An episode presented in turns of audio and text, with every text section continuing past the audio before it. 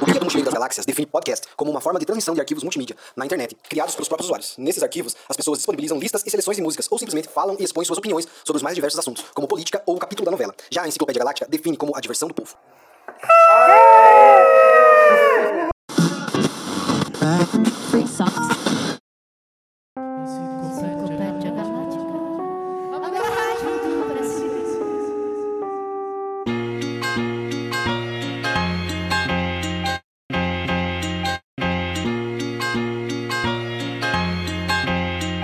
Começando mais um Enciclopédia Galáctica.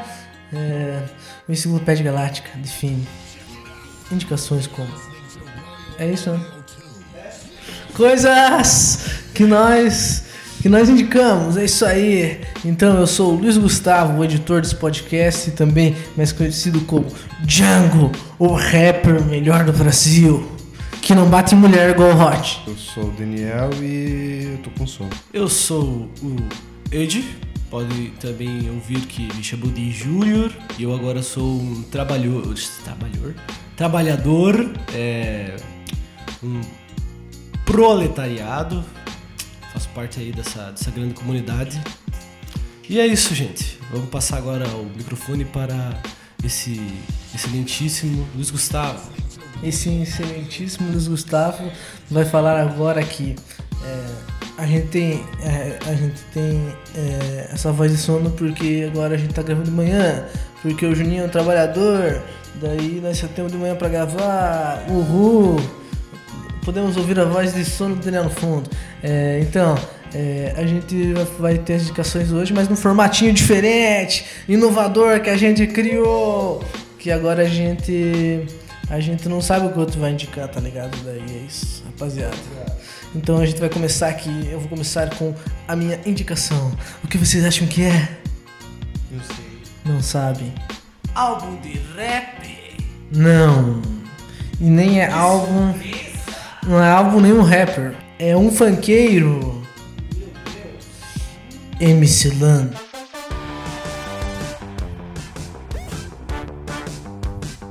A gente tem um quadro aqui que chama Papo Reto. Ixi, Eu vou te falar um- uma palavra e aí você vai me responder, tá bom? Um medo. Nossa, tem vários. Nossa, e agora? Eu tenho dois, mas vou colocar esses dois em um só. Altura e cobra. Um aprendizado. Acho que o aprendizado que eu consegui ter até agora foi ter fé em Deus. Fé em Deus? É, eu não tinha esse aprendizado. Antigamente eu achava que o aprendizado era ah, não gastar o dinheiro, economizar, não, mas não. O aprendizado é você se apegar a Deus. Eu- hoje em dia eu sou muito apegado a Deus. Ai, que lindo. Um arrependimento. Pô, ter gastado meus primeiros milhão. Nossa, eu não deveria ter gastado. Pertinho de, de Nossa, nossa, que droga. O que que te tira do sério? Que me tira do sério, falsidade, mentira. Odeio mentira. Nossa, odeio gente falsa também, meu Deus do céu. Mas você fala na lata? Falo. Quando você percebe tipo, tá E ela, forçando? ela me segura muito nisso. Às vezes eu- tem gente que ela fala, calma, eu falo, não, não gosto dessa pessoa. Eu falo na cara dura e a pessoa fica com raiva de mim. Tem muito artista, aliás, que não gosta de mim, muito jogador de futebol até famosão aí que me odeia, porque eu olhei pra cara dele e falei, ô, mano, não gosto de você, não sai de perto.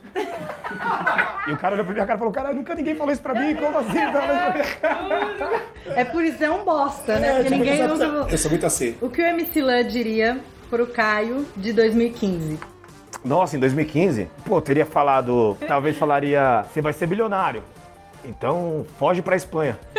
Seria a primeira. Entendi. Talvez o Caio vai entender isso. Ah, é claro. Pra ele.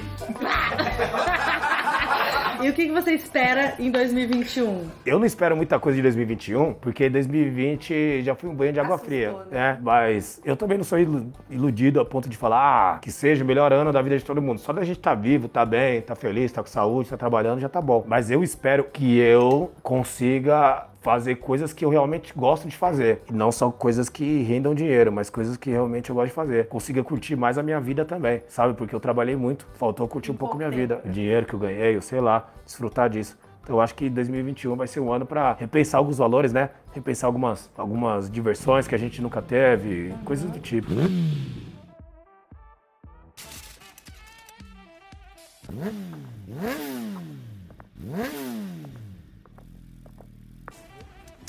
morre, me molhei toda, aí vai.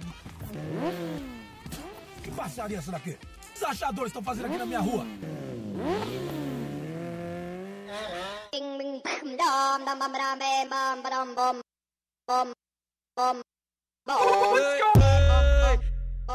Então pega o peso MC Lan, Remadão, MC Vai! Oi, oi. Que tem? Que, que tem?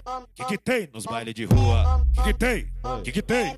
Que, que tem nos bailes de rua? Só grau, só bunda, só rave, só bunda, só back, bunda, só bunda, só bunda, só bunda, só bunda, só bunda, só bunda. Então, pras novinhas pra. Eu não vou indicar música nem álbum. Quer dizer, eu ia indicar o álbum dele, só que o álbum dele não lançou, então não vou indicar. Porque eu não escutei, então não tem como indicar.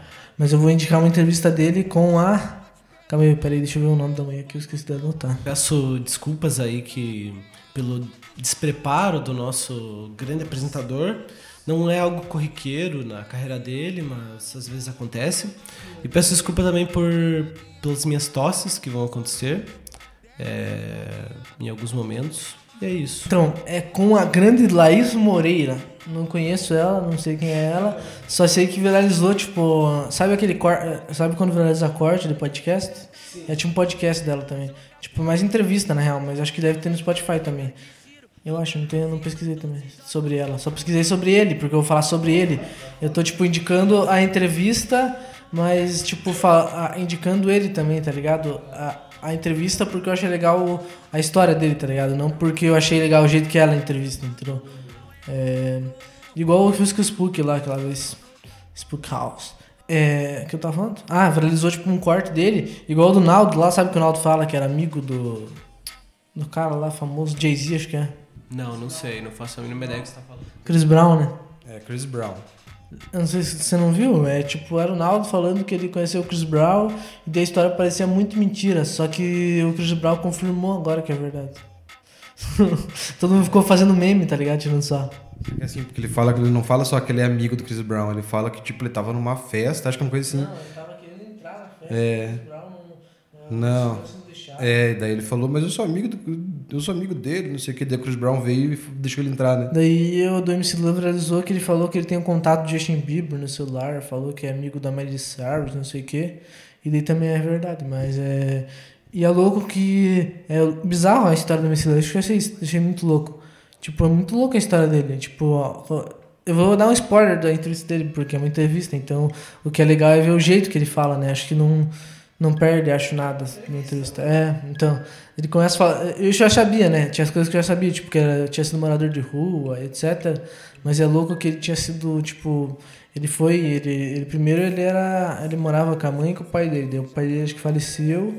Daí ele começou a, a. Tava passando dificuldade em casa começou a roubar, tá ligado? Daí ele é, roubava carro, daí ele era engraçado falando entrevista. A gente roubava carro, mas a gente nem sabia o que nós estava fazendo. daí ele falou, a gente roubava pra dar rolê os carros, não faz nem sentido, ele falou. Daí ele falou é, que eles foram roubar o carro e foi pego. Daí na prisão a mãe dele morreu e daí ele não tinha pra onde ir, porque os primos dele ficaram com a casa da mãe dele. Daí ele não tinha o que fazer, daí ele foi morar na rua. Daí ele virou morador de rua e começou a estudar. Tipo, ele era morador de rua e fazia curso de. Como é que é? Informática, acho. Daí tinha curso gratuito, né? Daí ele fazia o curso e eu morava na rua e trabalhava no lugar. E daí, tipo, ele namorava também uma menina nessa época, só que a menina não sabia que ele era morador de rua. É muito engraçado contando ele. Com uns dois anos morando na rua. Daí ele começou a. Tinha uma lojinha que ele começou a trabalhar. Daí era tipo palhaço, tá ligado? E começou a ficar famoso na região, o palhaço que era da loja, e porque ele era muito engraçado e fazia rima também. Daí o MC Gui lá, sabe MC Gui? Ele era estourado na época, assim, era bem famoso. E ele falou, ah, vou ir lá ver o que, que esses caras estão falando que é bom de rima. E daí eles chegaram lá, vindo o cara rimando e falaram, ah, quer gravar uma música? Daí botaram o cara pra gravar. Daí o cara virou músico. Ele falou que ele nem esperava virar músico, tá ligado? Nossa, mas ele nem pegou, tipo, MC Palhaço, né, assim, tipo, né? Ficou, tipo, o nome normal dele. Palhaço dele. É, pode ser, mas ele é, é, o que eu acho mais legal, tudo, é que é muito bizarro também, que é que ele não gosta das músicas dele. Ele falou que ele não gosta, que não. Que, tipo, ele, gosta do que ele faz porque o público gosta e ele entende que é um público diferente do que ele é, tá ligado? Ele, pessoal, como é que é o nome dele? Esqueci o nome dele, é Cláudio? É Caio. O nome dele é Caio. É, ele falou, Caio não ia gostar do Caio não gosta de funk, não gosta de. escuta, mas não é grande fã, gosta dos funk antigos. O Caio gosta de. Ele começou a citar um monte de música antiga, tipo Elvis Presley. É, monte de cara assim, bem. bem renomado, assim, tá ligado? É, Parece até que é zoeira a primeira vez que eu vi. Faz tempo já que eu tinha visto, tipo, 2018 ali, eu tinha visto, tipo, ah, deve ser zoeira esse cara fazendo piada, né? Porque o MC Lan, o personagem dele é um cara que faz bastante piada, é um cara engraçado, tá ligado? Mas ele, no, o Caio, que é o cara que é, é o MC Lan, ele falou, não, é cara, ele é um cara mais sério, tá ligado? E é sério isso que ele tá falando. Daí ele falou que, na real, ele também, ele... A coisa que ele queria fazer nem era ser músico, ele quer, ele quer ser diretor, é, diretor roteirista. E o cara tá escrevendo, tipo, quatro séries. E na, uma vai na Amazon, outra na HBO, uma Netflix. O cara é sinistro, assim, o cara vai ser tipo. Vai ser provavelmente um, um cara que vai começar a aparecer aí, tá ligado? Daí na, na parte de, de direção, roteiro, tá ligado? Louco isso. E daí. É isso, daí continua a história dele, tipo, ele meio que começou a ficar famoso no funk, assim, sabe? E como ele falou, ele não gostava muito do que ele fazia. Então, tipo, meio que ele tava fazendo pra ganhar dinheiro. Então ele fazia o máximo de show é, por, por, por dia. Ele chegou a bater o recorde do Guinness Book do cara que mais fez show na história da música. Não, e, é, num dia e no ano também. Ele bateu os dois, acho se eu não me engano. E, mas o que tá no Guinness Book acho que é o por dia, se eu não me engano, não tenho certeza. É que ele só falou assim, citou, tá ligado? Eu tinha visto em outra entrevista quanto que era, se era do dia ou se era coisa, mas ele só citou assim, tipo, é, não se aprofundou, eu não, não lembro agora de cabeça, não cheguei a notar isso. Porque aqui é Luiz, é descontraído, eu não, não preciso ficar anotando as coisas, aqui é só da cabeça, irmão. É, daí ele. Daí ele, ele faz esses shows e tal, e ele começou a juntar grana. Ele é, ele é um dos caras mais ricos do funk. Ele é o, o cara que mais ganhou dinheiro com funk, na história do funk também. É o cara que mais fez dinheiro com show, obviamente, se ele foi o cara que mais fez show. Ele bateu um monte de recorde sinistro, assim. E daí você vai ver o cara, o álbum. Que, daí ele tava contando o álbum que ele fez agora, que ele é amigo da Anitta, amigo de um monte de gente. Ele é amigo do Kanye West. Muito aleatório. Ele é amigo de um monte de gente assim famosa, estranho.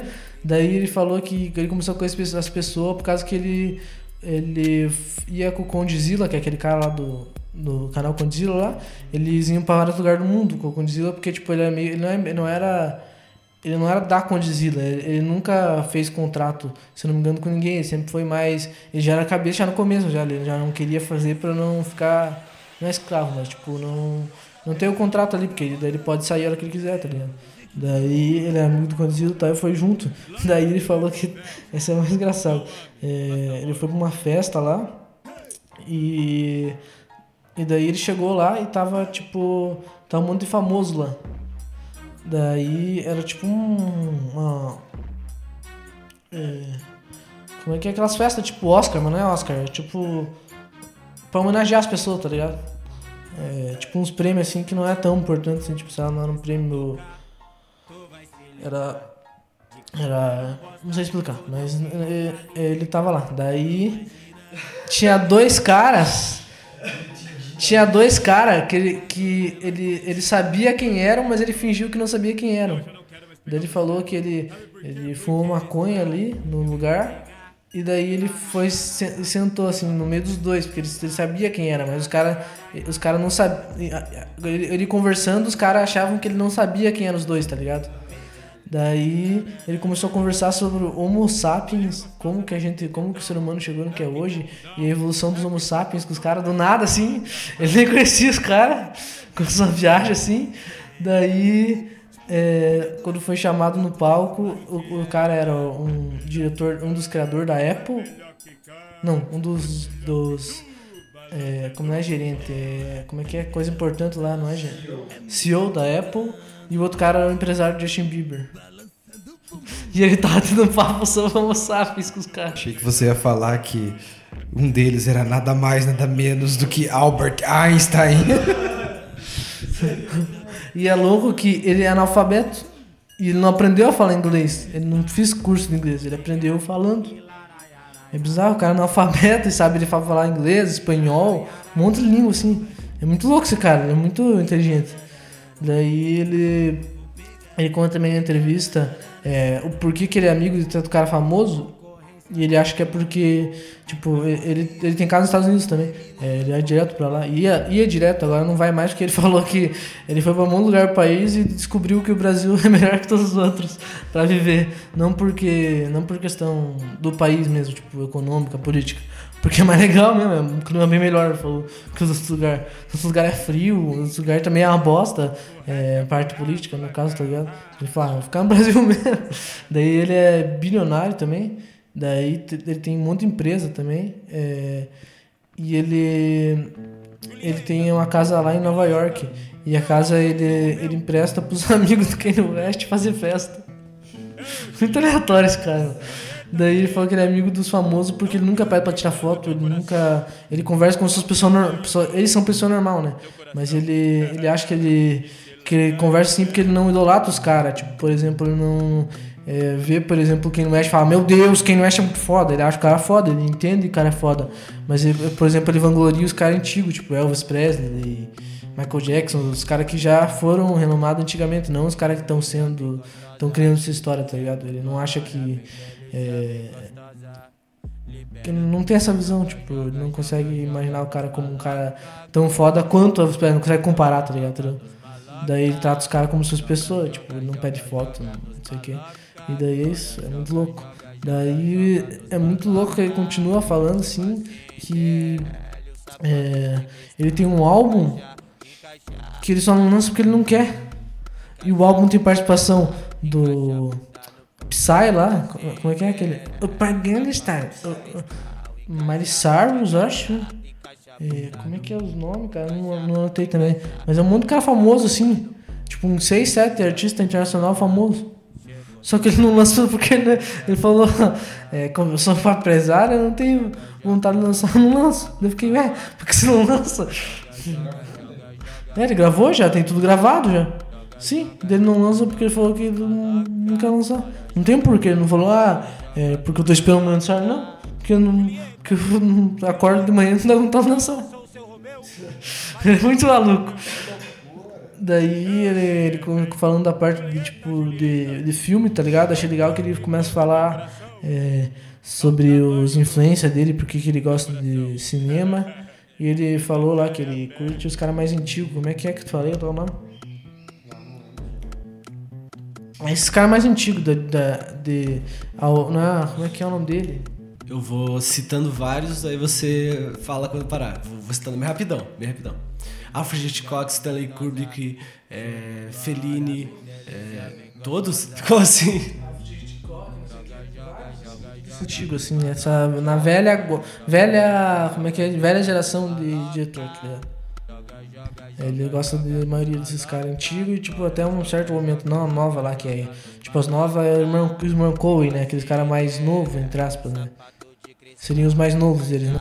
Os mais novos, não necessariamente. Simon Cohen deve ter uns 10, 15 anos de carreira, talvez. E também o que eu falei ali, Stanley Kubrick e Alfred Hitchcock, é, tem uma diferença de, de época também. Então, não sei dizer. Mas é, deve ser esses clássicos, assim, essas, a galera... É, é o normal, né? Tipo, de, de conhecimento da, dessa parte. Aí, tipo, pro- provavelmente tem também... Como que é o nome dele? O, aparece no Contatos Imediatos do Terceiro Grau. O Truffaut também deve ter, deve ter esse tipo de influência que é tipo bem clássico na real, né? É o cinema clássico. É tipo isso, ele fala, ele fala daí sobre. É, sobre a questão dele, dele escrever roteiro e tal, e, e sobre o personagem dele, que é o Lan. Ele fala bastante sobre isso na entrevista, que tipo. É um muito um personagem, tá ligado? Ele entrega o que o público quer. Tanto que, tipo, você vai ver é, no show, ele tá sempre tipo com aqueles boné da Ciclone, não sei se sabe o que é Ciclone. Com boné da Ciclone, roupa da Ciclone, tipo, bem- bem favela, assim, tá ligado? Ciclone é uma marca, tipo, que é, é bastante famosa, tipo, nas quebradas lá de São Paulo, que é tipo, meio que de... É tipo umas roupas que elas são, tipo, é, ah, corta-vento, que não é corta-vento, é tipo uma blusa que é tipo de lã, em vez de ser uma blusa normal. É tipo meio que de lã, assim. É bem. Só que, só que é meio. É umas cores bem coloridas, assim. É um negócio bem chamativo, assim. Bem São Paulo, tá ligado? Que os paulistas falam, que o pessoal fala, ah, não queria os paulistas. É tipo aquelas roupas lá que você vê, tá ligado? É, aquelas, aquelas calção que vem até aqui, umas piras assim. É, daí se veste meio que assim, tipo, na real, a vida real não se veste daquele jeito. entendeu? Tipo, ele não. Ele tem essas influências porque ele veio da. é, de favela e tal. Ele, ele entende, ele conhece, só que não é tipo uma coisa que ele. Não que ele não realmente curta, mas que ele não. É, é, não é assim como é o Lan. O Lan é um É como se fosse duas ele, tá ligado? Só que o Lan é tipo um personagem e o Caio é ele, tá ligado? É, é louco ele falando isso que eu achei muito legal, que tipo. É. Óbvio que é um. Que é. Não sei explicar. Mas é louco isso. Daí. Uma coisa também que. que, que uma coisa que é muito louco é que. Nossa, não sei se vocês viram isso no site notícia. Agora é uma coisa, uma coisa muito aleatória. É muito aleatório isso. Ele fez a mulher dele gozar 45 vezes no mesmo dia. Eu vi um meme disso, o pessoal tirou muito sarro disso aí, porque é, parece que é muito piada mesmo o vídeo. É, tem aqui naquele canal do, do Toguro lá, tá ligado? É, só que é real a parada, tipo, daí, tipo, ele começa a explicar, só que ele é muito nerdzão. Ele começa a explicar como que ele, como que ele fez isso, tá ligado? Não, ah, eu botei pau nela. É tipo, ele falou, eu comecei a estudar o corpo humano. Eu fui.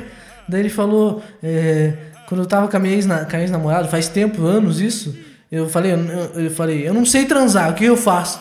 Daí ele, ah, eu vou estudar o corpo humano. Vou, é, ele, ele pagava pra prostituta e ficava experimentando as coisas até fazer elas gozar. Daí ele. Só que ele, ele tinha uma namorada nessa época. Ou seja, ele traía a mulher pra experimentar com a prostituta.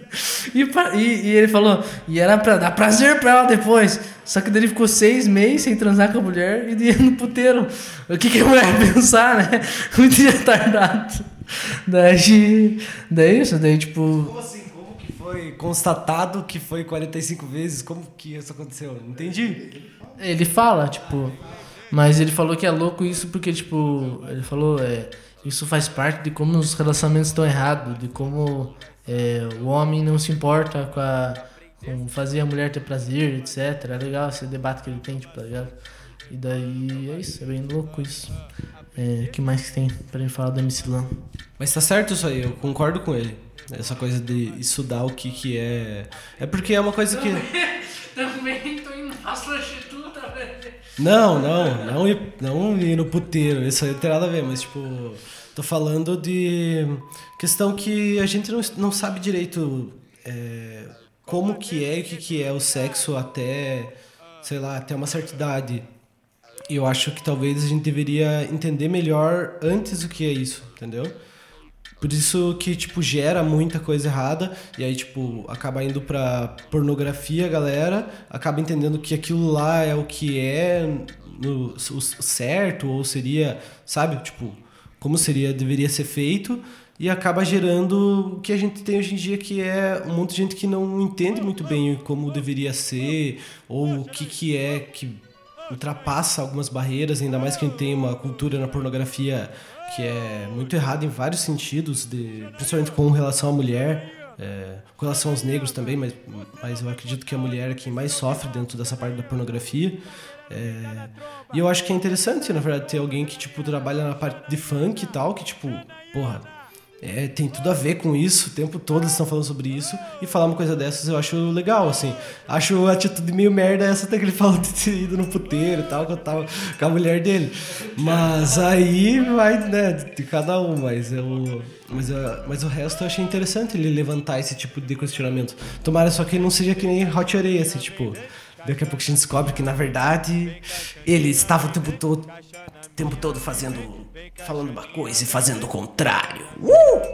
É, só que ele não fala nas letras, né? A letra dele é. Como é que é? Aí ele é aquele daquele. Ô, Juliana, vem de bocara, mano. As músicas dele é uma música muito retardada. E, ele e é legal isso, eu achei legal isso. Porque, tipo, é um personagem. Dá pra ver nas músicas que é meio zoeira, né? Que é tipo, ah, dá pra ver que é tipo.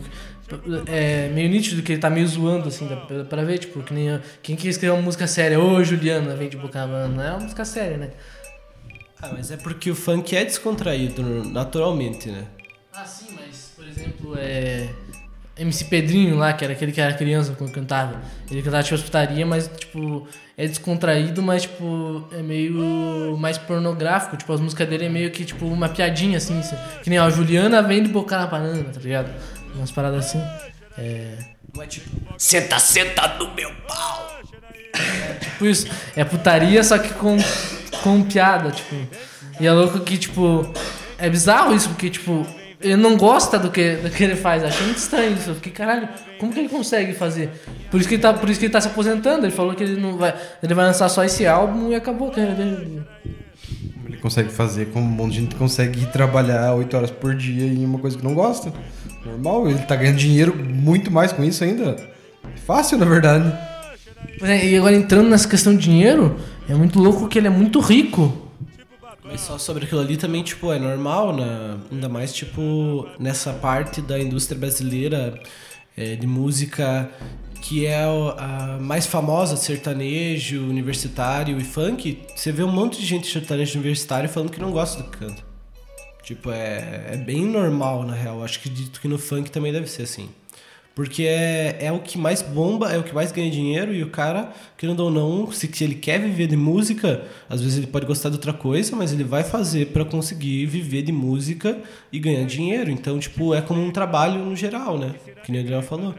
Assim, é igual o Ariel falou também numa entrevista lá, que ele fala que é, ele, começou, ele não gostava de cantar putaria, ele começou a cantar porque tava no. No hype não, é, tipo, tava no momento, tá ligado? É, tava no sucesso. Daí, tipo, faz sentido isso, mas. É, o que eu acho louco é que, tipo, aparentemente ele, ele, ele, tipo, ele não fez que nem o Ariel, por exemplo, que, ah, agora eu vou fazer música do estilo que eu gosto. Se bem que ele falou que as músicas mais recentes dele ele gosta mais porque é, ele mistura, tipo, eletrônico, às vezes, com, com funk, mistura, às vezes, outras coisas, mas, tipo, ele não faz, tipo, exatamente o que ele gosta. Por exemplo, se ele fizesse um rock, isso que eu já achei que seria legal. Sei lá, o cara, o MC Lan fazendo um rock com funk, seria legal isso. Só que, aparentemente, ele não, ele não experimenta as paradas. Pelo menos as músicas que eu escutei, mais nova dele, também não tem essa... Que nem o Rariel, por exemplo, fez aquela Funk Me Diz lá. É uma música bem diferente.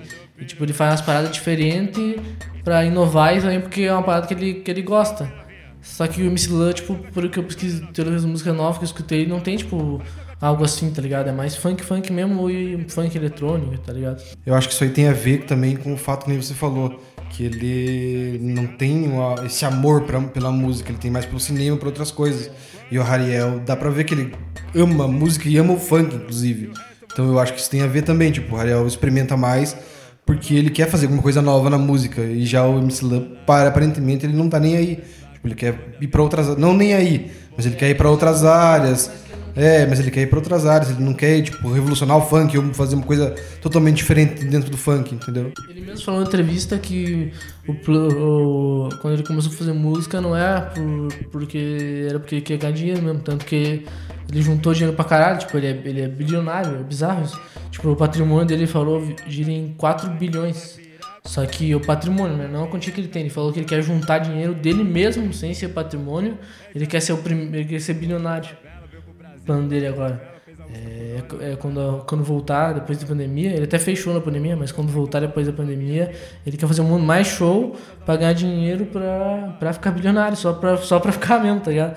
Ele falou que agora ele, ele, ele, ele vendeu todos os carros dele, porque quer ficar bilionário. Ele vendeu todos os carros dele, ele tinha tipo 20 carros, ele tinha Porsche, Ferrari, o cara é muito rico, tipo, ele vendeu tudo, ficou só com dois, com uma só com uma Porschezinha ali, um outro carrinho ali de boa. E uma casa, tipo, ele tinha casa, tipo, mansão com piscina e tal. Ele falou, é, ele tem que cortar gasto pra ele ficar bilionário. Então ele comprou uma casa bem menor, tipo, óbvio que a casa dele menor não deve ser uma casa simples, né? Mas deve ser bem mais simples que uma casa com piscina e mansão. O cara, tipo, é muito fora da curva, assim, tá ligado? Na questão de cabeça, assim, tipo, é, bem, é, estra- é diferente, é difícil você ver isso no funk. Tipo, geralmente tem uns caras que é pobre e que não tinha cabeça, né? Aparentemente, provavelmente ele não tinha cabeça, ele foi criando essa consciência é, com o tempo, né? É, mas faz sentido, na real, ele ter essa cabeça diferente, porque, por exemplo, o cara, ele foi preso com 17, acho que foi pro reformatório, ele saiu com 18, ele não tinha nem pai nem mãe. E daí, tipo, isso deve ser uma coisa que deve ter sido bem crucial para ele ter a cabeça que ele tem hoje, por exemplo, de guardar dinheiro, de ter essa inteligência, tipo, de, ah, fazer isso aqui porque dá dinheiro, não, não porque não sei se é inteligência, mas essa estratégia de fazer uma coisa só para ganhar, não só para ganhar dinheiro, né? Porque dá pra ver que ele faz, ele falou mesmo, falou, eu faço um- o melhor trabalho possível é, no funk, no funk. Tanto que, olha que, olha que bizarro. Ele falou, ele chegou assim pros caras e falou, é, pros caras que organizam o Grammy. é, ele mandou uma mensagem no Insta- Não, ele chegou pessoalmente, acho. Ele conhecia o. Conhecia o cara lá. Ele falou, ah, vou pôr, eu vou pôr minha música no. no na abertura do Grammy. Posso, posso escrever aqui que tem tipo uma inscrição, tá ligado? Ele, pôr. ele falou, posso inscrever no Grammy? Os caras falaram, como assim? Você pôr, tipo, como assim? Você canta funk? Não tem nada a ver com, com, com, com música gringa, assim, apesar do pessoal gostar. Daí ele falou, não, vou pôr, posso querer? Pode. Daí foi lá e tá no Grammy, a música dele, Caneta. Daí teve um outro, um outro negócio também que ele falou, ah, é, vou pôr minha música aí também. Daí os caras falam, como que você vai pôr? Ele falou, ah, vou pôr. Daí chega assim, faz a parada acontecer, muito bizarro. O cara é muito foda, assim. Muito bizarro.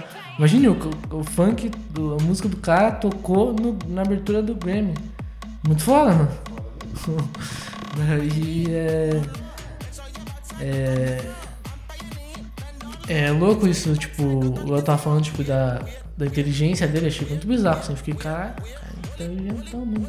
E daí, tipo, não é inteligência tipo, musical, por exemplo, nem o Hariel, que é um cara que você vê que tipo, o cara conhece música, tipo, é inteligência, tipo, é macaco velho, assim, o cara sabe o que tá fazendo, tá ligado? É muito louco, mano. o cara é, é bilionário. Imagina o cara prometeu ser um dos caras mais ricos do Brasil, só fazendo show. e agora vai fazer é, série também, né? E a série dele é bem legal, pelo que ele falou, pelo, pela sinopsezinha básica que ele deu, que é tipo, a HBO já comprou na real. É, é tipo um Black Mirror, só que é tipo só de uma coisa específica, que é os print, como os print vão mudar o mundo, tá ligado? Uma parada tipo Black Mirror, que os print, print de celular, sabe quando tira o print da tela? Tipo isso. Eu não sei como que funciona isso, né? Ele não explicou, não entrou em detalhes. Mas eu achei bem interessante a ideia. É, mas acho que é isso do MC Lan. É, provavelmente vai tocar as músicas de fundo dele aí. Que não faz nenhum sentido com o que foi abordado no. no não, é porque é bizarro, porque, tipo, por exemplo, você pegar as letras dele mais famosas. é, as mais recentes mudou um pouco, tem uma pegada mais, que nem eu falei, eletrônica. é, ou até, tipo, uma mistura de funk com rap, tá ligado? Mas as mais antigas, que fizeram sucesso mesmo, é tipo. É a mesma coisa, tipo, é. Como é que é a música lá? Sua amiga eu vou pegar e lará, larará. É uma música, tipo, que é muito simples e, e que estourou, tipo, porque, tipo, a música é boa mesmo, tipo, como. É, como junção, tipo, ele sabe fazer a parada pra parada ficar, tipo, legal de escutar. Pra quem, geralmente quem gosta de funk quer ouvir a batida e, tipo, é uma coisa que seja, sei lá, é uma coisa genérica mesmo. Tua amiga eu vou pegar, tipo, ah, eu tô. Separei aqui, vou pegar a mulher. Não porque eu já- Às vezes nem é porque o cara quer fazer aquilo, porque o cara gosta de escutar aquilo, tipo, porque ele acha um negócio. É igual o sertanejo. É fácil, de, é uma fácil de você pegar, de você ficar cantando. É tipo sertanejo que também fala dessas paradas. Que eu querendo dizer, tipo, que. Mas a questão nem é o que fala, a questão é porque é fácil de você decorar.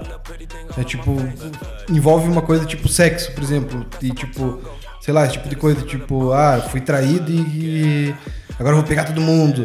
É uma coisa tipo que entra fácil na tua cabeça, porque você escuta e você diz, ah, legal, é interessante, é", porque isso aí fala com todo mundo de certa forma.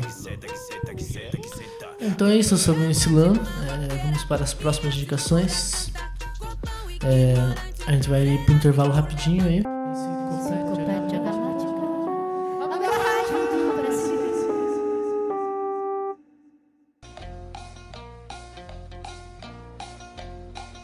Eles tiraram print e agora vamos ver altas confusões com uma turminha do barulho. Hoje, logo após Não Vale Nada, do funkeiro conhecido pelos seus hits internacionais, vem seu filme de estreia. Print, a tela, na sensação à tarde.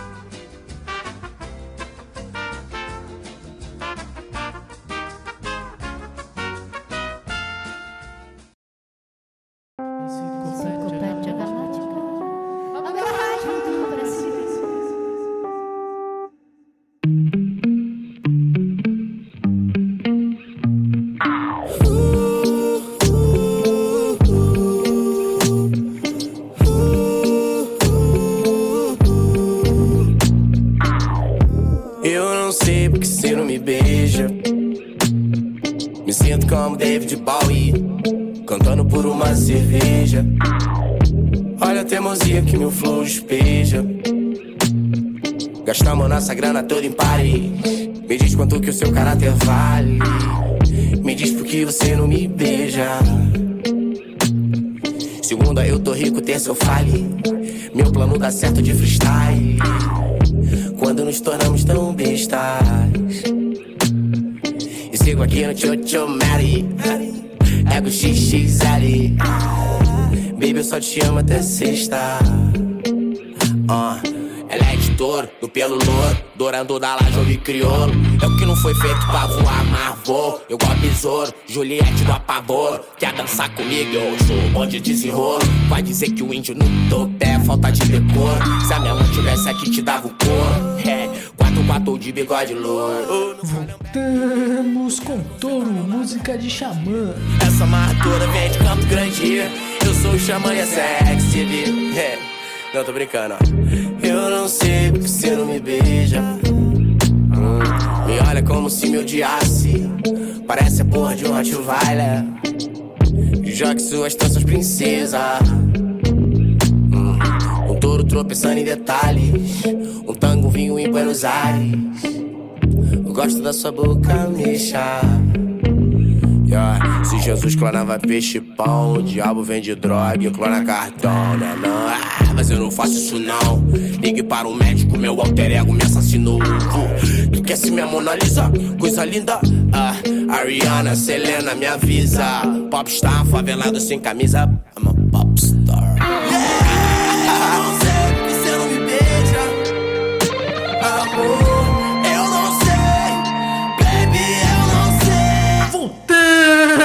Agora dos intervalos comerciásticos. É, a gente vai agora com o nosso querido Deni Elza, ou mais conhecido como El Deni, ou também como Daniel, nosso querido e lindo, fofo irmão. É, ele vai indicar, não sei o que ele vai indicar. Lá vai, Daniel. Aê! então, é, o que eu vou indicar é uma.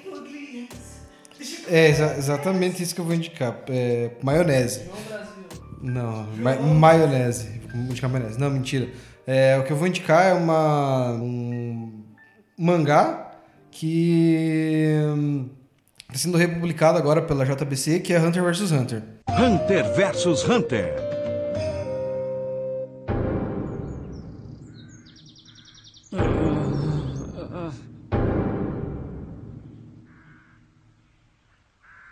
Todos os outros reprovados no exame. Estou vendo que restou apenas vocês três. Maldito! Vou começar com você mesmo. Quando eu der o sinal, a gente se separa. O quê? Ele é muito forte. Todos os assassinos têm um momento de dúvida quando estão pensando em matar uma pessoa. Mas ele não tem dúvida alguma. Eu acho que, se nós todos atacarmos ele ao mesmo tempo, vamos conseguir enganá-lo. Não diga isso! Você enlouqueceu! Acho que você também tem uma forte motivação para se tornar um caçador. Eu sei que é humilhante, mas é melhor fugir. Que maravilha. Ótima decisão. Como recompensa, darei 10 segundos de vantagem. Um, dois, três, quatro, cinco, seis, sete, oito, nove, dez. Deixa eu ver. Quem eu vou pegar primeiro, hã? Hum?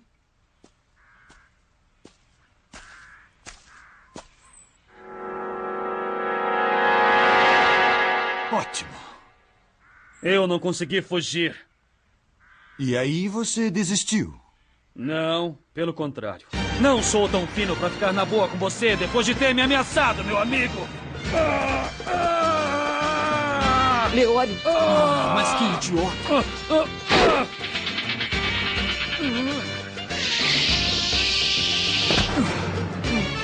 Maldito!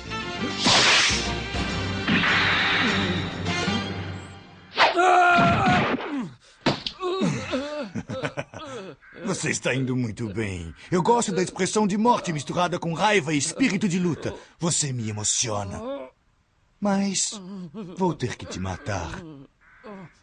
Adeusinho.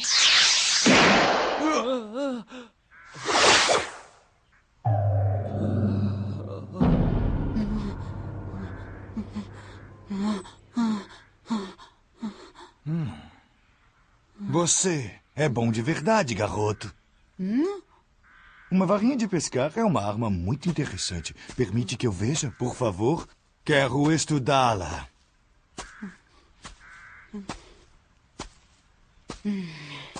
Hum, agora.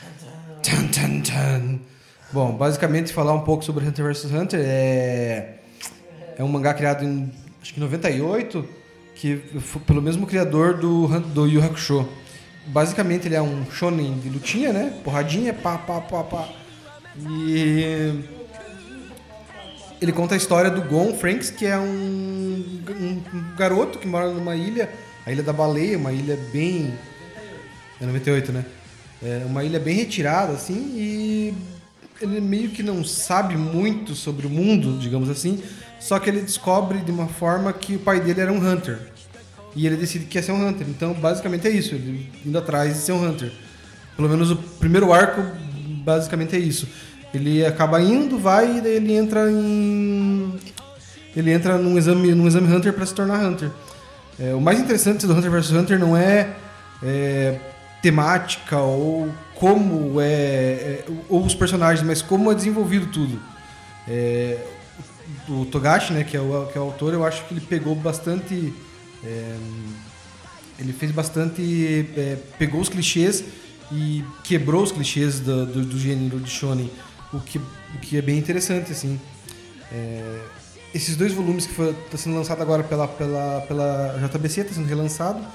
Ele está no segundo volume, foi lançado dois volumes agora em novembro, em dezembro. Então eu acredito que vai ser dois volumes por mês, mas eu não cheguei a me informar sobre isso.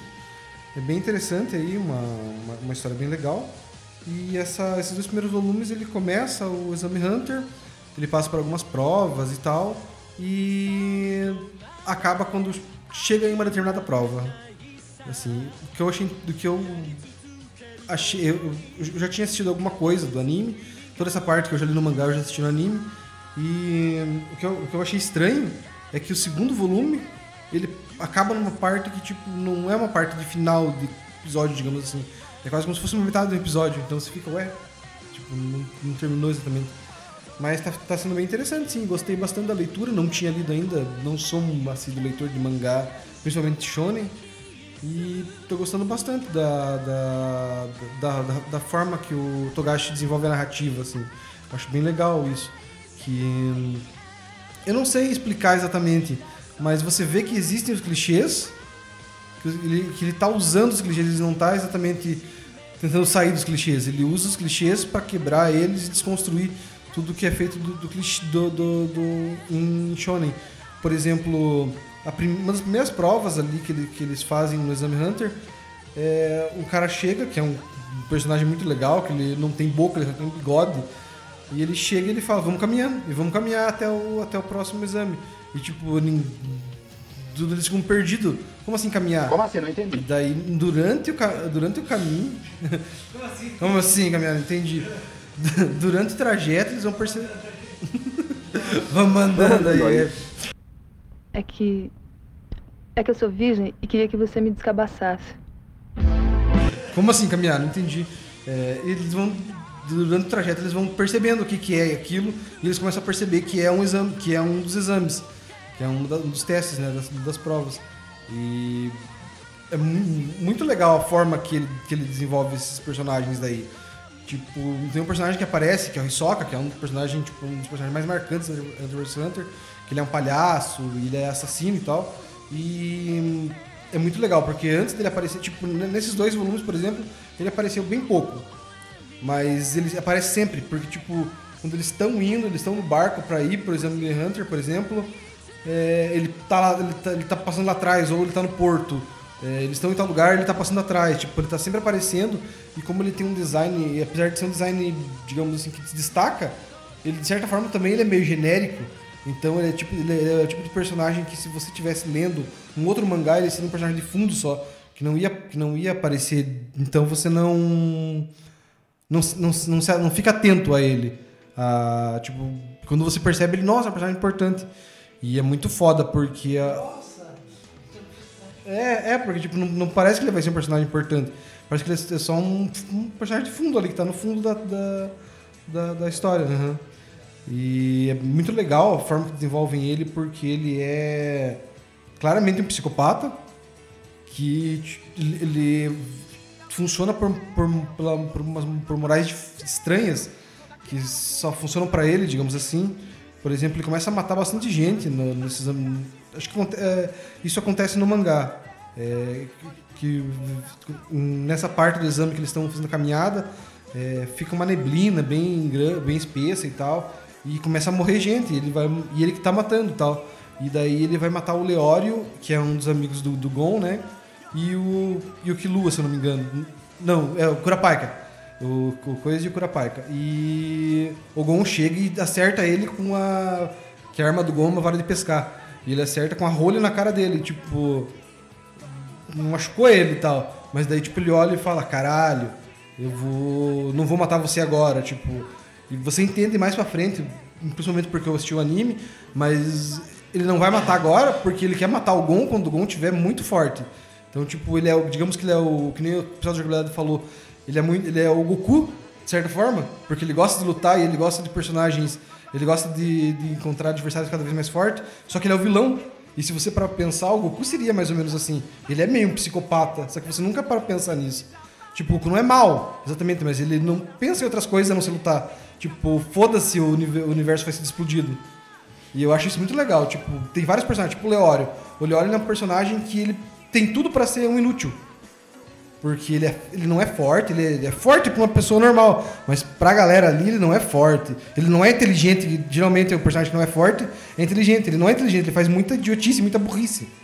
Só que ele tem uma coisa tipo de força de vontade que é diferente da força de vontade do, do que a gente tá acostumado a ver em, shon, em também.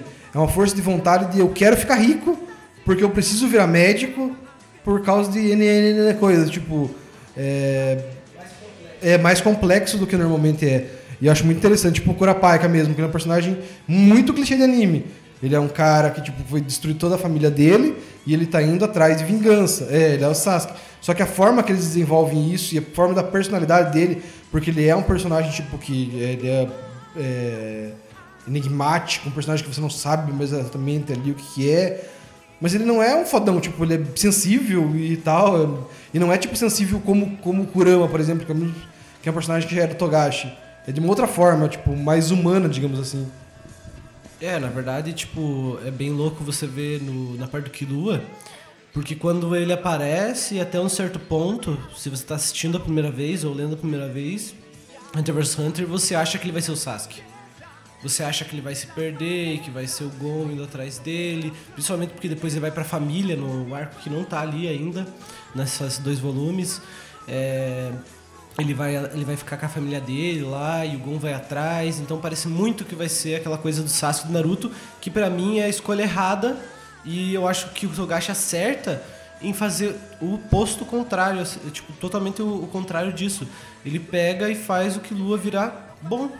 O Killua realmente é, virar amigo de todo mundo. O Killua realmente se importar.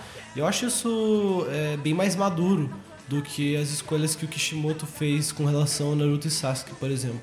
É, e eu acho isso muito foda e é parte do que você falou do Hunter vs Hunter, dessa desconstrução de todos os clichês que sempre são normais, né? Até mesmo o Vegeta, por exemplo, é diferente do Killua. Por mais que ele vire amigo de verdade, ele sempre é o cara meio mal. O Killua não, a partir de um certo momento ele realmente, ah, ele é legal, ele é amigo de todo mundo, ele, ele é, tipo, tem umas tendências meio psicopatas assassinos por causa da família dele, da criação dele, mas ele, tipo, é amigo de todo mundo, ele é sensível, ele é com qualquer outro personagem, não é, tipo, não fica preso a nenhum clichê.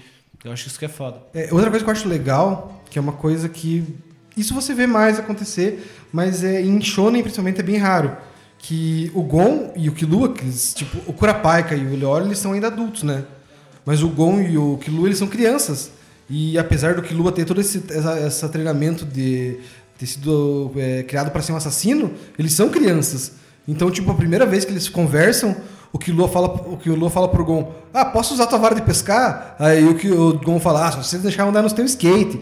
E tipo, uma coisa tipo que os caras estão fazendo um exame para se tornar Hunter, que é uma coisa ultra perigosa e ultra importante. E eles estão ali, o, tipo, despreocupados, tipo, ah, eu quero.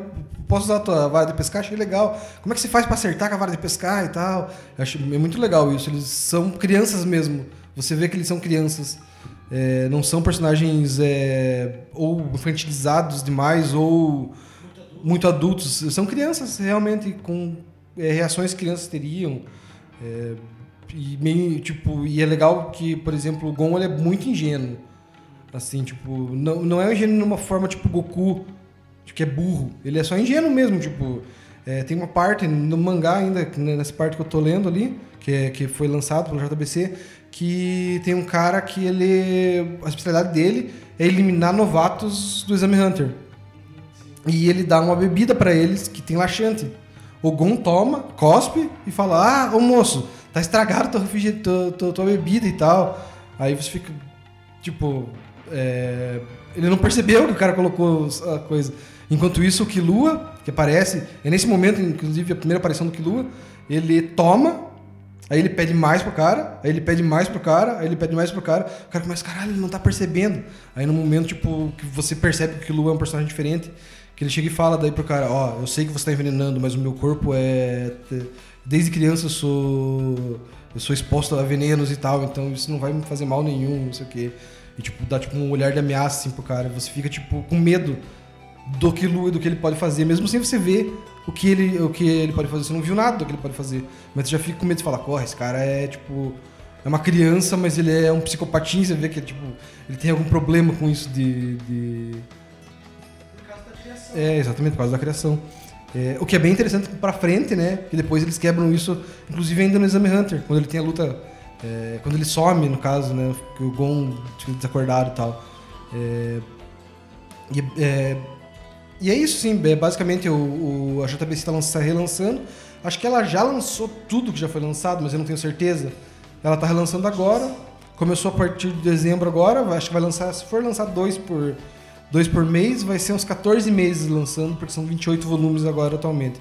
Como o Togashi tem problema nas costas, tem um problema bem grave, um crônico nas costas, ele não tem feito muito desenhos e até pela, pelo nome que ele tem, a, a Shonen Jump não cobra muito dele. Então, é bem famoso isso entre os fãs, que Hunter vs Hunter pode ter só um capítulo no ano, às vezes nem isso. Sendo que um volume, um tankobon, né, que é o volume do- dos mangás, ele compreende entre três ou quatro ou cinco eh, capítulos, então ele demora às vezes cinco, seis anos para fazer um para fazer um volume, É, por causa desse problema da dor nas costas dele. Ele tem até um contrato com a Shonen Jump, né? Depois que ele fez Yakusho, que é um dos foi um dos maiores mangás da Jump na época dela. Era o que? Dragon Ball, Yakusho e Slandunk. Acho que eram os três maiores. Acho que eram os três maiores mangás da, da Jump de, da, da época mesmo. E, e daí depois disso, quando ele foi fazer o Hunter vs Hunter, ele assinou esse contrato para poder entregar quando ele quisesse entregar. E, cara, acho foda, na verdade. Eu acho que deveria ter mais autores que falassem isso, assim. Mas é, eu- Hunter vs Hunter é um, é um mangá barra anime que eu amo pra caramba. Eu assisti primeiro o, o anime lá na Rede TV, passava perto das 6 horas, se não me engano. É a versão antiga de 1998, não, 1999, do, do ano que eu nasci, inclusive. É, como sempre, né? As coisas boas saem no, no ano que eu nasci. Aí eu primeiro assisti o anime, depois li o mangá. Até uma parte específica lá do mangá eu li. É, porque, né, tem esse lance de que, de que vai lançando e tal. é, então, tipo, é difícil de acompanhar, normalmente. Mas é, eu quase coloquei ele no lugar, eu- do- no meu top lá nos nossos primeiros programas, né? Foi colocado One Piece. Eu falei, acho, né? É, mas o Hunter vs Hunter é uma obra muito foda no geral. O Gon é muito foda, o Killua, todos os personagens são interessantes. E olha que você nem chegou, ainda não chegou na parte que eu acho que você não assistiu no anime também. é a parte do Curapaika com as formigas. Você chegou a ver? É...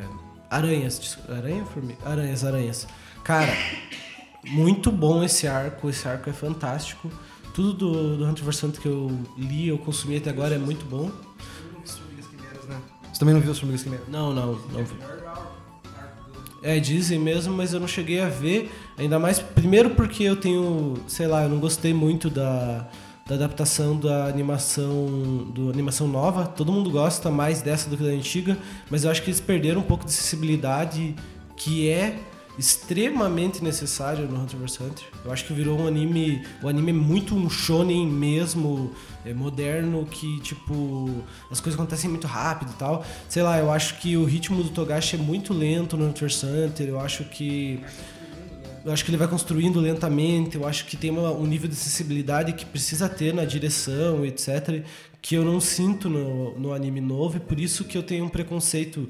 E aí eu nunca cheguei nas, nas Formigas Quimera, porque o anime, o anime antigo acaba antes. É, tem um arco, um arco só que é bem, bem, eu acho bem ruim. Tem ideias legais, mas eu acho bem ruim do Hunter Hunter, que é aquele arco do videogame. O começo do arco é excelente. É, que tem toda a questão do, do videogame lá, e daí eles vão entrar dentro do jogo, mas a partir do momento que eles entram dentro do jogo e vira um negócio meio Sword Art Online, antes inclusive, se eu não me engano, do Sword Art Online, eu acho que o Online tirou muita coisa do- dessa fase de Hunter vs Hunter, pra você ver como o Togashi é importante pra caramba. Tudo que ele fez em Hunter vs Hunter, tipo, sei lá, desde 1998 até agora, com essas pausas, muita coisa influenciou. Tipo, os outros mangás. Isso, sei lá, eu vejo muito do, do Hunter vs Hunter no My Hero Academia. Sabe? Dessa coisa de pegar clichês que existem, trabalhar eles bem, desconstruindo, trabalhando o que, que cada coisa representa. Eu acho isso foda. Mas é isso, o Hunter vs Hunter eu acho que merece muito ser lido. Agora que tá sendo publicado o primeiro e o segundo volume, tá num valor ok, né? Quanto que tá o valor? R$19,90 cada? R$19,90 é um pouco caro, na verdade, né? R$19,90. Nossa, antigamente era R$7,90 você pegava um mangá. Mas, bem, mas de qualquer forma, acho que se for pra escolher um mangá que tem na banca hoje, eu acredito que dos mangás que eu sei que estão na banca, o Hunter vs Hunter é o mais interessante mesmo. Merece ser lido se você não leu. É, o único problema é que muita gente provavelmente não vai gostar muito dos desenhos, né? Já no começo você vê que, tipo, ele não se preocupa muito com algumas coisas no desenho. Ele, é porque, assim, eu acho que a questão dele é passar a mensagem, independente da qualidade da arte. Ainda mais hoje em dia, né? Hoje em dia eu peguei, eu vi algumas páginas dele atuais, até por ele estar com um problema nas costas e tal. Dá pra você ver que ele só quer mostrar o que, que ele quer contar. Ele já não tá mais com. Eu não sei nem se é vontade, eu acho que é por causa da dor também e tal. Mas ele não quer mais se prolongar no desenho dele, ele só quer contar a história, sabe? É, ele só quer realmente, tipo, ilustrar bem basicamente o que, que é que tá acontecendo através do desenho. É, pois é, você consegue entender tudo que tá acontecendo, só que não é tipo uma coisa com primor, assim, né, feito. Mas a. É que eu acho que ele prioriza o texto, né, também. Eu acho que no Hunter vs Hunter isso é, fica bem claro. O que é foda é que eu queria que o Togashi tivesse feito melhor, porque, cara, tem uns desenhos ali dentro do mangá que você olha assim, que são desenhos, ilustrações feitas provavelmente em concept, algo assim, só na, na caneta de pena, assim, que são lindos. Você fala, caralho, se o, se o mangá fosse assim desenhado, ia ser foda pra caralho, sabe? Porque ele é muito bom, só que tem essa questão da dor, tem essa questão da preguiça e também da prioridade no texto. E também de que, porra, fazer um. é, Eu sei como é que é essa questão de desenhar. Fazer quadrinhos é, é legal. Muito, todo mundo que faz ama, porque é uma coisa que você precisa amar pra fazer. Mas é muito cansativo. Fazer um, tipo, 10 páginas já é muito cansativo. Tipo, você pega preguiça disso. Chega um momento em que você só quer que aquilo acabe logo. é, e é assim, é normal, eu entendo ele. Mas eu acho que merece muito ser lido. Eu acho que essa barreira do, do desenho tem que ser quebrada. E mesmo assim eu acho estiloso. Várias, várias cenas eu acho bem estilosas. Tem umas cenas que ele capricha mais, o que fica pra mim um pouco estranho, na real. Porque daí tem partes que você percebe que é mais caprichado. Sei lá, ah, gostei de desenhar essa parte que vou desenhar. Mas é, faz parte. Acho que vale muito a pena e é isso. É, quer falar uma coisa sobre Hunter Hunter? Você já assistiu também, né, Luiz? Exatamente. É, quer falar é que eu assisti sortido, assim, tipo, assisti alguns episódios é, do, digo, do, an- digo do anime. é, não, não lembro qual que é. Mas assisti vários o- com o Juninho uma outra vez, com o Daniel também já. É, eu acho legal a arma do cara ser a vara, acho muito louco. É, é a desconstrução ali que vocês acabaram de definir. É, e é isso, né? É legal. Tomara que, que ele consiga fazer por mais anos, mesmo com a dor nas costas. É, como é que consiga terminar. Como é que ele fique, não, não morra, tipo, de um jeito ruim por causa da das dores nas costas e tal. Mas é um cara foda, né? O cara conseguir, tipo, com uma dor nas costas, continuar desenhando, continuar fazendo o trabalho dele. Bem louco isso. É, é, e o Togashi eu acho foda, porque, tipo, isso na verdade acho que é. Ele deve ser um dos únicos é, mangakas que emplacaram dois, dois mangás gigantescos, sabe? Tipo, Yu Hakusho e Hunter vs Hunter têm o mesmo nível de audiência, entre aspas, de pessoas que querem ler, quanto de qualidade. Tipo, então isso é muito difícil. E ele tem um outro mangá anterior, não foi tão grande quanto esse, eu não lembro o nome, mas é diferente o estilo assim, e é no estilo de desenho mais parecido com o daqueles sketches que eu falei. É um que é com alienígena, se não me engano, uma coisa assim. Já ouviu falar? Então, é, dizem que é bem bom. É, é menor, ele não é uma série longa. Talvez por isso ele também tenha desenhado melhor. E também é começo de carreira dele, né? É antes do Yu Hakusho. É, Hakusho, inclusive, tem um estilo bem diferente. É um estilo que quase parece um shoujo, sei lá. Uma coisa da Clamp. É, bem simples, assim. E eu achei legal, porque ele optou por isso mesmo. Você consegue ver que é bem a opção dele. É, mas esse antigo eu quero muito ler ou assistir. Tem anime também. Tem anime também, eu talvez assista em algum momento é, e venha comentar aqui. Mas acho que é isso do Hunter vs Hunter. Vocês querem adicionar mais alguma coisa? É, só voltando àquele assunto lá, você falou do- dos animes antigos e do novo. É uma coisa que eu reparei também em Fullmetal Alchemist. Eu não sei se é porque eles querem se adaptar a um estilo novo de, de animes e tal, é, do, de shonen, ou se é porque já existiam os animes antigos. Porque você vê que é muito corrido os primeiros episódios, principalmente. Até chegar, tipo, é, o anime antigo do Hunter vs Hunter. Você vê lá o Gon na ilha, você passa um episódio inteiro com ele acompanhando na ilha. Acho que só no final do primeiro episódio que você vai saber que o pai dele é Hunter e tal. E daí, a partir daí, ele desenvolve a, a necessidade do Gon de virar um Hunter.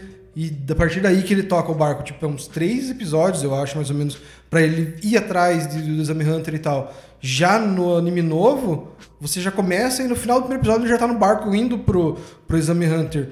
Eu sei que provavelmente foi uma escolha até por, pra não ficar repetitivo com o que tinha do anime antigo. E eu acho que é mais ou menos a mesma coisa que acontece com o Fullmetal Alchemist.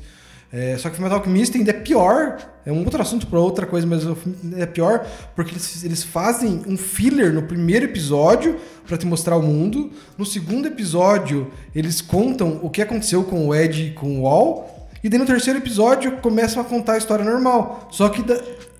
Só que daí começa a fazer flashbacks da história deles, da origem deles e o que aconteceu com eles, por que, que eles, por que, que eles perderam tanta coisa.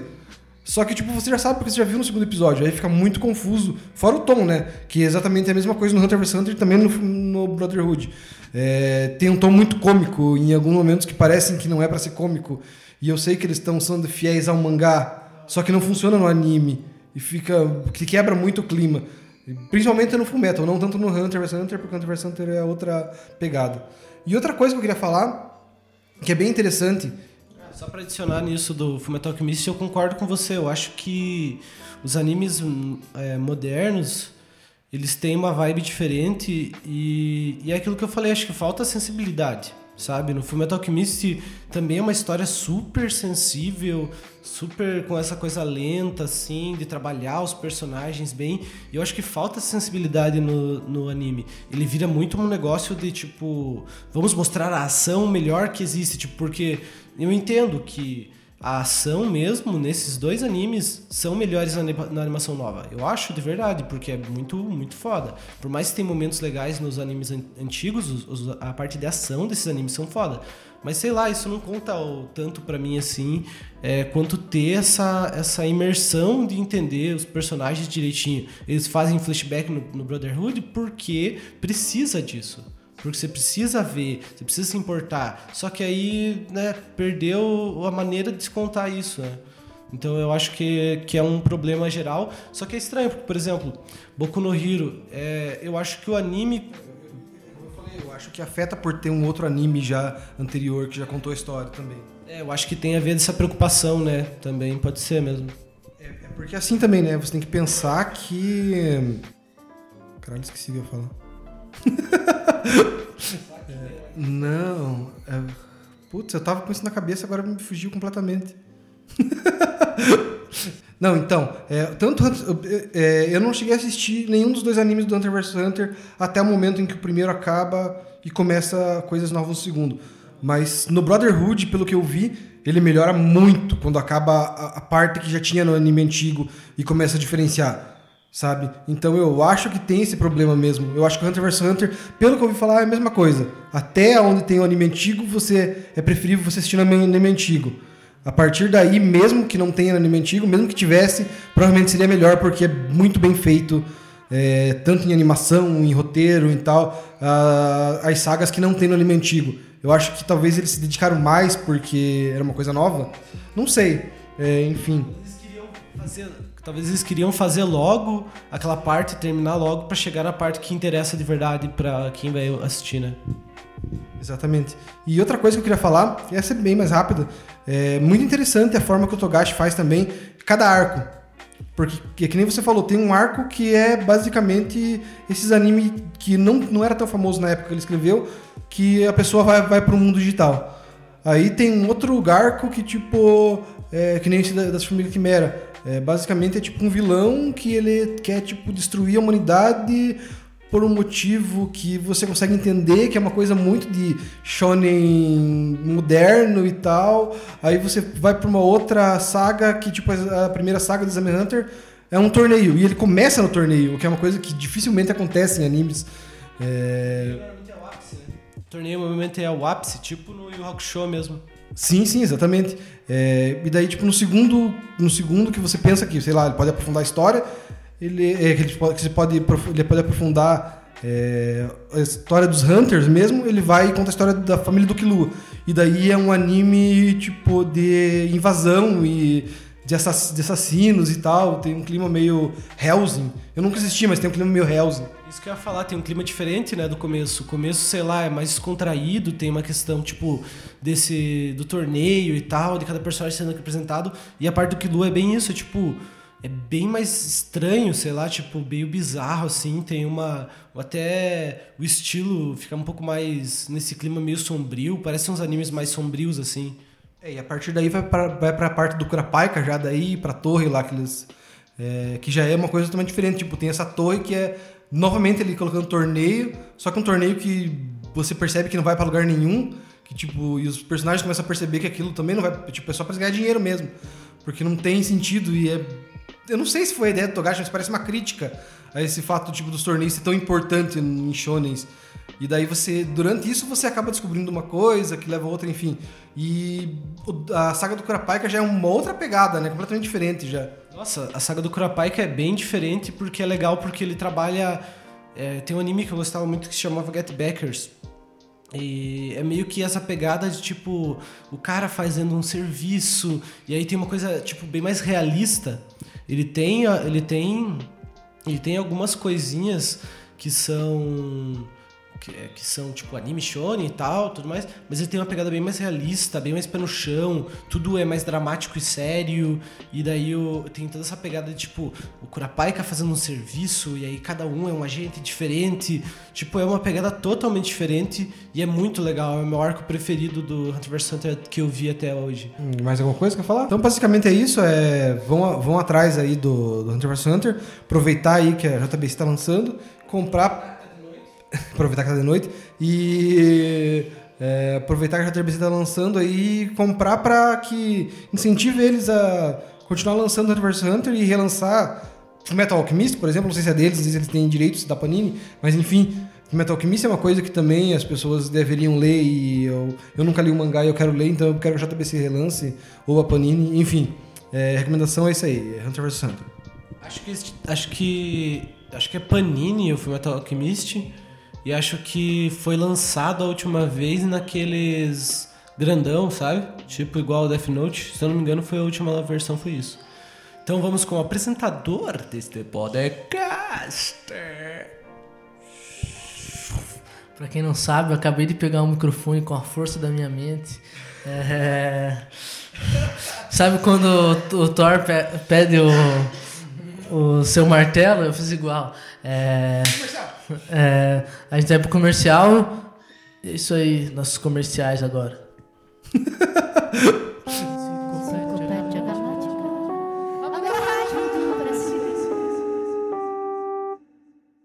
Jovem, você quer seguir o espaço do seu pai? Faça o Exame Hunter. Você poderá caçar bandido, caçar animais, caçar pessoas, cozinhar, lutar com psicopata de palhaço, lutar com psicopata de palhaço de novo, ganhar dinheiro pra virar médico, se vingar por todo seu clã que foi massacrado pelas aranhas, se divertir, pescar, andar de skate, correr atrás do bigodudo, morrer no exame, ser mal desenhado, adquirir uma dor nas costas. Exame Hunter, você também pode morrer tentando. Enciclopédia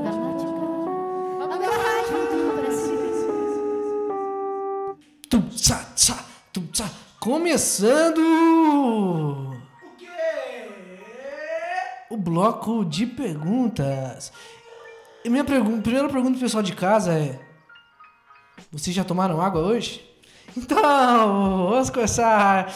É, temos a pergunta do nosso querido ouvinte. Como é que é?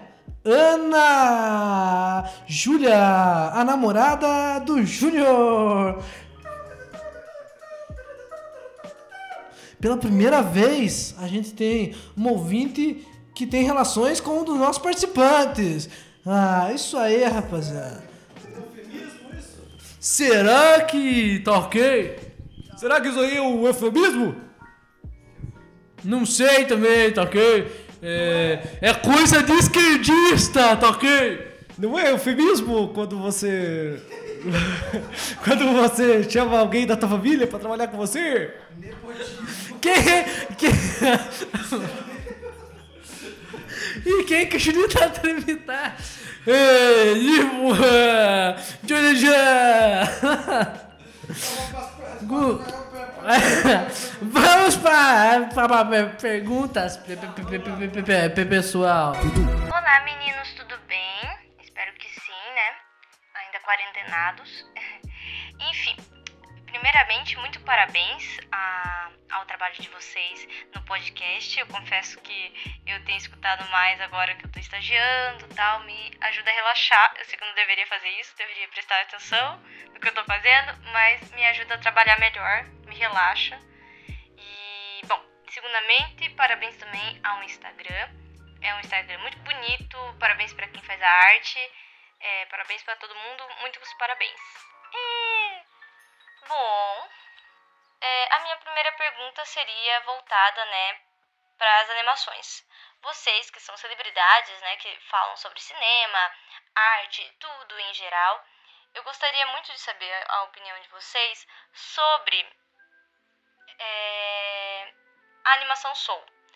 Mas não é só sobre animação. Eu sei que é uma animação maravilhosa, mas eu tenho visto muitas mensagens, talvez negativas, né, na internet, que a Pixar está perdendo público, vamos dizer assim.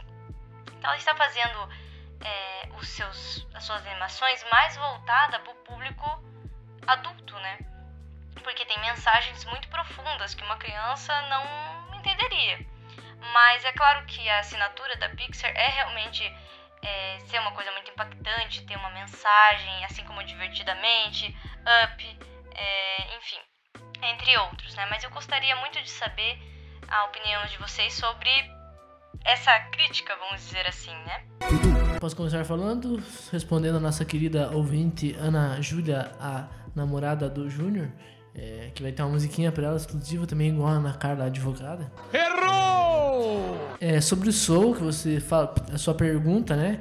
Que é uma animação muito maravilhosa, como você mesmo falou. É uma animação bem legal mesmo, bem interessante, bem reflexiva.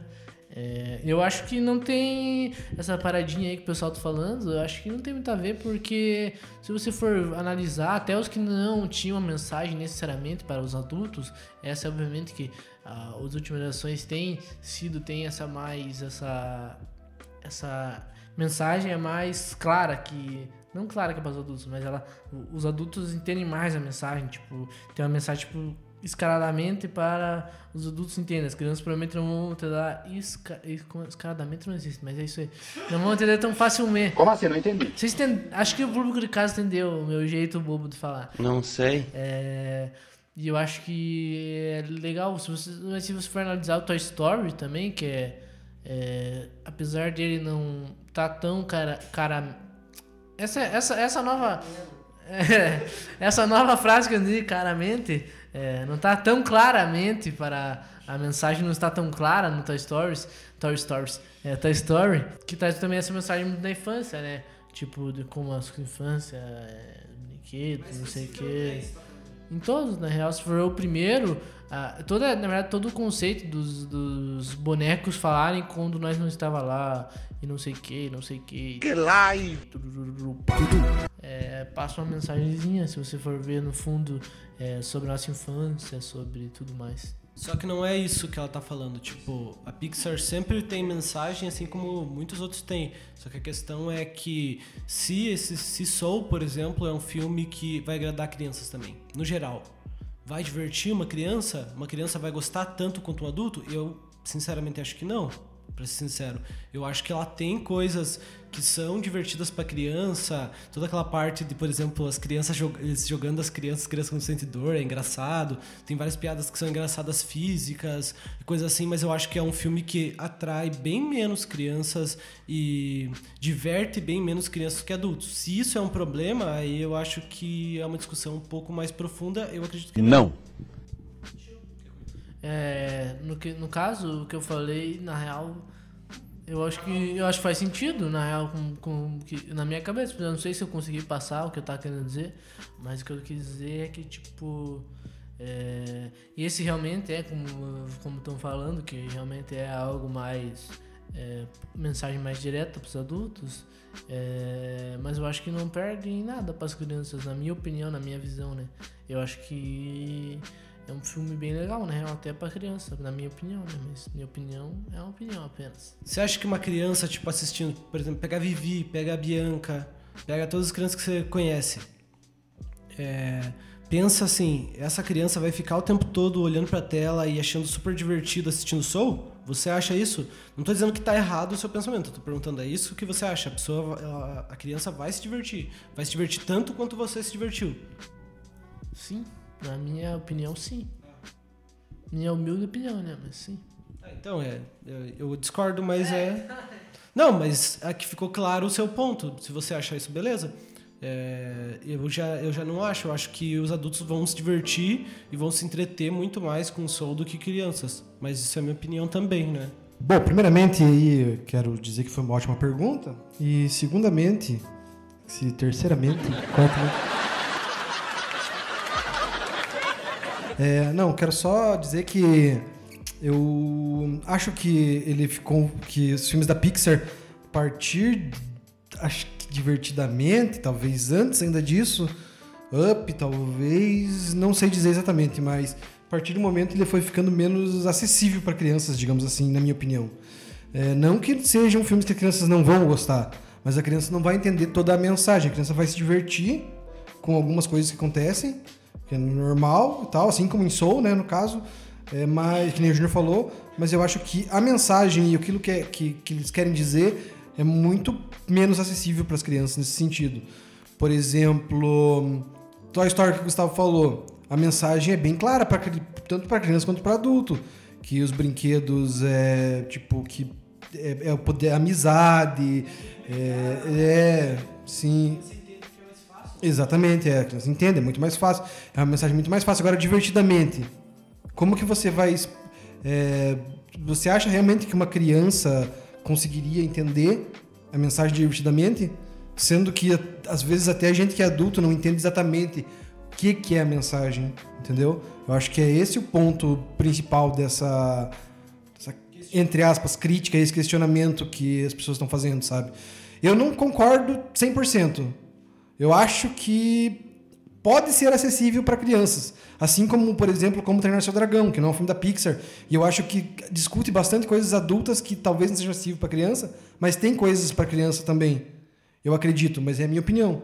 Eu discordo de você no, em alguns pontos, mas é que, tipo assim, eu acho que Divertidamente é muito mais didático em várias coisas e ele trabalha com, tipo, por exemplo, os bonequinhos que tem a cor específica para demonstrar cada coisa, ela tem o formato e a personalidade X. Eu acho que a criança consegue entender mais facilmente com o auxílio do pai, falando tipo, ah, ele é tal coisa, você consegue explicar mais facilmente. Eu acho que Up tem uma mensagem no começo, mas ele depois ele se torna algo bem mais acessível.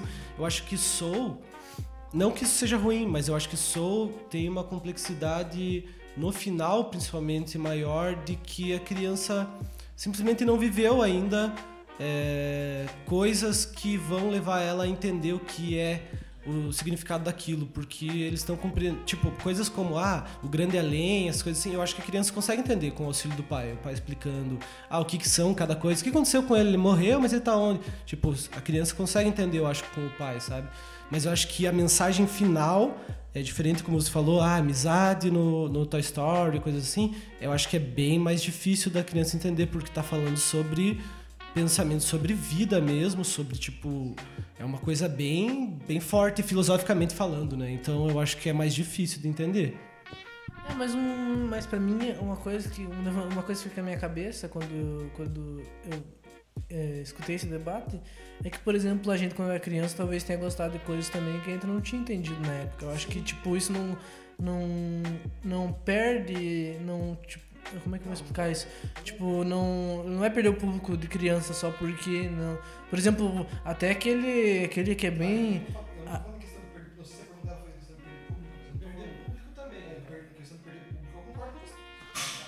É, a pergunta dela também envolveu né, a questão de público, mas eu, com essa parte da questão de público, eu concordo com você. Eu acho que não vai perder, até porque eles fizeram Dois Irmãos no meio do ano, que é um filme bem que atrai bastante criança, sabe? É bem mais infantil. Então eu acho que nesse ponto de público, eu acho que não vai afetar muito. Mas eu acho que essa questão mesmo da acessibilidade que é o principal, que a criança não é tão acessível a mensagem. Mas eu já comento mais depois. Sim, mas por exemplo, eu, quando era criança, eu gostava muito de um filme de guerra, que até hoje eu não sei o nome, mas aparentemente não era um filme pra criança e eu gostava pra caralho, entendeu? Isso que eu tô querendo dizer. Só que é exatamente isso que eu tava falando. Pensa assim, ó. Eu, eu tô falando agora não sobre mensagem, mas sobre ser atrativo. Pensa assim, um filme de guerra tem muita explosão, muita coisa acontecendo. Soul tem pouquíssima coisa acontecendo para uma criança. Ele não é colorido, ele tem cores mais sóbrias, mais azuladas. É uma escolha que eles fizeram. Eles escolheram não ser como divertidamente. Divertidamente, o tempo todo tá acontecendo coisas, acontecendo de verdade na tela. É, no Soul as coisas acontecem muito mais nas conversas. É, o Divertidamente, que é um filme que dá pra ligar bem, assim, você consegue ver bem diferente como Divertidamente é uma aventura mesmo, uma aventura que tem que pular, tem que saltar, tem que lutar, tem que. É, então, como você comparou, eu acho que as crianças pode ser que não gostem tanto do filme no geral, não se entretenham tanto com o filme em geral do Soul. Por exemplo, pega Dois Irmãos que eles lançaram no meio do ano. Nossa, Dois Irmãos o tempo todo tá acontecendo coisa, é um monte de coisa de ação. É um filme bem mais infantil, inclusive, que Soul. Você percebe assim na hora, sabe? Até o design dos personagens, sabe? Eu acho que que eu acho que tem uma grande diferença assim. Tipo, pegando Dois Irmãos e Soul, dá pra ver muito bem a diferença. Pegando Divertidamente e Soul, dá pra ver muito bem a diferença. Eu acho que sim afeta o público. Eu acho que afeta o público pra este filme, não pra Pixar. Porque eu acho que a Pixar tá pensando em equilibrar as coisas. Lança Dois Irmãos, que é um filme mais infantil, lança Soul, que é um filme um pouco mais adulto. Eu acho que essa é a ideia. Até porque agora o diretor do, do Soul, o Peter Doctor, ele é o cara que coordena tudo isso, né? Ele é o cara que tá coordenando quais são os filmes que vão ser lançados, em que época. Então acho que a ideia deles é meio que equilibrar isso. Próximo ano também vai ter dois filmes que parece que um é mais colorido e o outro é um pouco mais sóbrio. Então eu acho que talvez tenha um pensamento nesse sentido. Mas com o público, em relação ao filme Soul, eu acho que o público infantil vai ser bem menor. na minha opinião.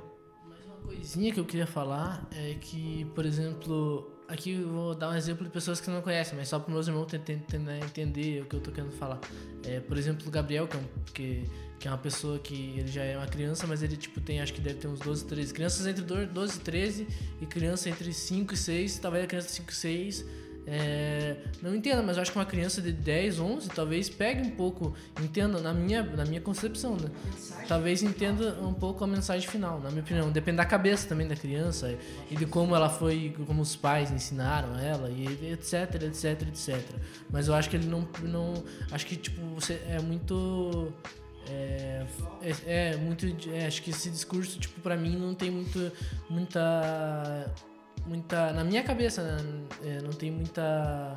É porque, tipo, é, é, as pessoas são individuais, então, tipo, não tem como saber se vai afetar tanto o público. É, talvez, como você falou, não tem tantas as cores, etc, etc. Mas eu acho que, como eu já falei nos outros, a minha opinião é que não, não, não tem tanta. Não afeta tanto. É, eu, eu acho que é assim. Acho que tem dois personagens. Tem os dois personagens, né? Óbvio. E eu acho que talvez a 22, é 22? A Alma 22, talvez ela faça a criança. 23 ou 22, não sei. É, faça a criança se interessar e dar mais risada. E a mensagem final dela, querendo ou não, é uma mensagem que é mais fácil para as crianças entenderem. Que é tipo, ah, ó, não se apegue a coisas, a, tipo, a, coi a criança não vai é, conseguir abstrair isso de pensar, ah, não, não tenha tantos planos e, tipo, se apegue a um objetivo e foque nisso. Viver é legal. É, viver é legal. E, tipo, acho que a, ideia, a mensagem dela é mais acessível. Já a mensagem do John, não, né, John? Não lembro o nome do personagem. Enfim, do personagem principal. A mensagem do personagem principal, eu acho que ela fica mais óbvia para adultos mesmo. Que é tipo, ó, você. É, exatamente, tipo, tem aquela questão toda de que você pode estar tá perdendo não per perdendo tempo, entre aspas, com uma coisa que você quer muito conseguir e você acaba não percebendo que, do que está acontecendo na tua vida enquanto isso, né? Que é Joey, é o Joey, exatamente. Que basicamente é, é, é, essa mensagem ela é muito mais complexa porque ela não é uma mensagem só de positiva, ela é uma mensagem negativa de certa forma, no sentido de que, ó, talvez correr atrás dos sonhos não seja uma coisa totalmente 100%.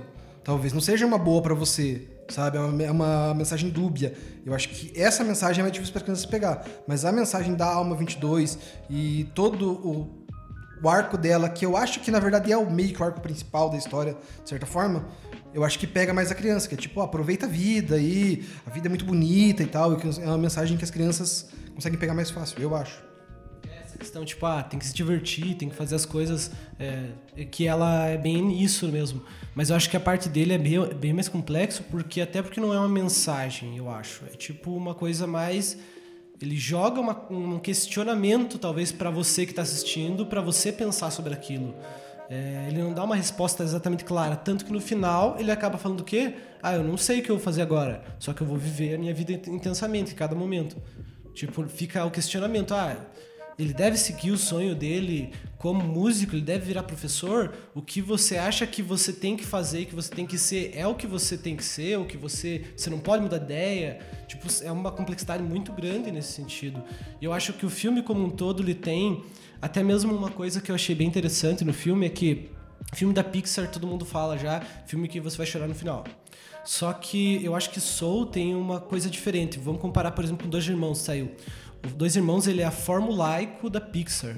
É, ele segue quase todas as, as, ideias da Pixar de construção de roteiro e quando chega na cena ápice de emoção é como uma, uma, uma cena da Pixar comum, que é o que você tem ali uma relação familiar que já puxa isso, você tem uma relação em que ele vai trabalhar é, vai trabalhar essa questão emotiva em cima dessa coisa de conectar com a pessoa é, nesse sentido de pai, mãe e da relação entre eles e de sabe nesse, essa coisa nesse sentido e ele pega e ele constrói de uma maneira diferente para mim no Soul é diferente é, tanto que não é um filme que necessariamente provoca lágrimas em você ele é um filme extremamente emotivo, mas você fica muito mais emotivo e pensante do que você chora por emoção clara, igual nos outros filmes da Pixar normalmente é. Ele não te pega na emoção direta, ele te pega mais no- na cabeça, no teu pensamento. Quando você começa a refletir sobre aquilo, aí que você se emociona. É, e eu acho que isso é muito legal e é muito diferente porque a Pixar ela já tá não que ela tá se perdendo, nada assim, mas ela já tá há alguns anos na estrada fazendo aquela coisa de vamos ver como é o mundo dos brinquedos, vamos ver como é o mundo se os brinquedos falassem, se os carros falassem, etc. E agora não, eles partiram para uma outra coisa em que eles mostram isso, mas não. Outra coisa também que dá para perceber que não é igual, por exemplo, divertidamente nesse fato para as crianças. Pensa assim, no divertidamente eles escolheram ficar intercalando entre os humanos e aqueles seres fofos que são a na mente. Mas a maior parte do filme se passa na mente. Se passa com os seres fofos no lugar totalmente colorido. Soul se passa a maior parte do tempo na Terra em Nova York. E é uma opção que é muito clara. Hã? Mas se passa mais tempo em. É porque assim, eu acho que dá essa sensação porque. Não, e com certeza divertidamente passa mais tempo na cabeça dela. Mas dá essa sensação porque vai intercalando. E no Soul, você começa com ele no tempo na, na vida, na vida normal, aí ele vai pro mundo lá, pro além, e daí ele volta pro mundo normal, e daí ele vai para além de novo. Então, tipo, tem uma divisão maior de. Tipo, é mais dividido do que é no divertidamente, que é tipo intercalando mesmo. Mas eu acho que, tipo. muito tempo a mais.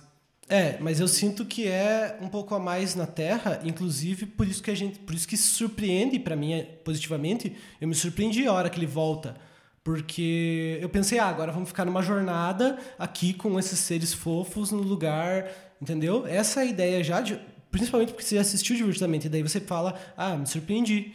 E, tipo, essa surpresa tem a ver com a questão do tom do filme ser mais sério e ser mais maduro é, e ter uma, uma coisa diferente. Ele parece um filme quase. Porque toda essa parte aí não envolve nada fantástico, quase. É só a mudança dos corpos. Mas, tipo, nada muito fantástico, fantasioso.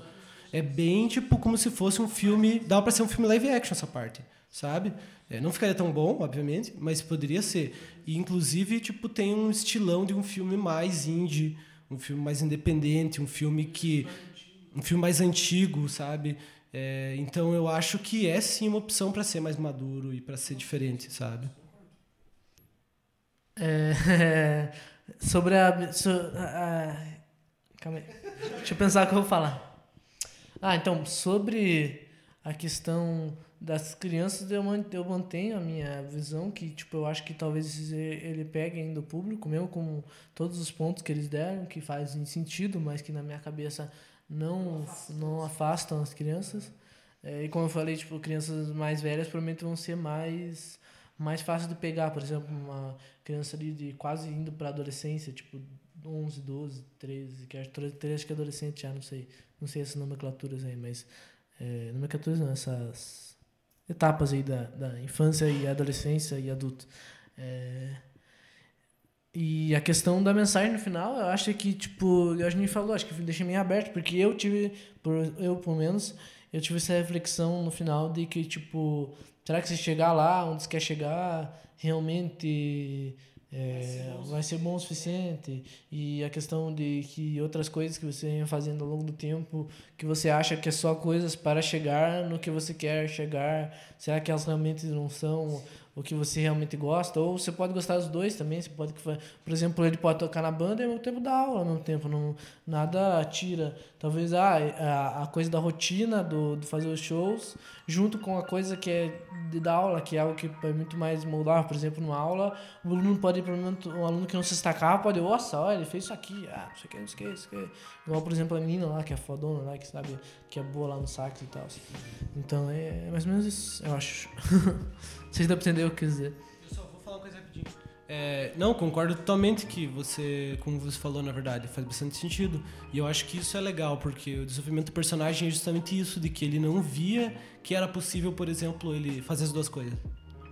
Não achava. Ele achava que ser professor era apenas uma coisa temporária que era errado, inclusive, tipo, para ele. Ele tinha que ser um músico.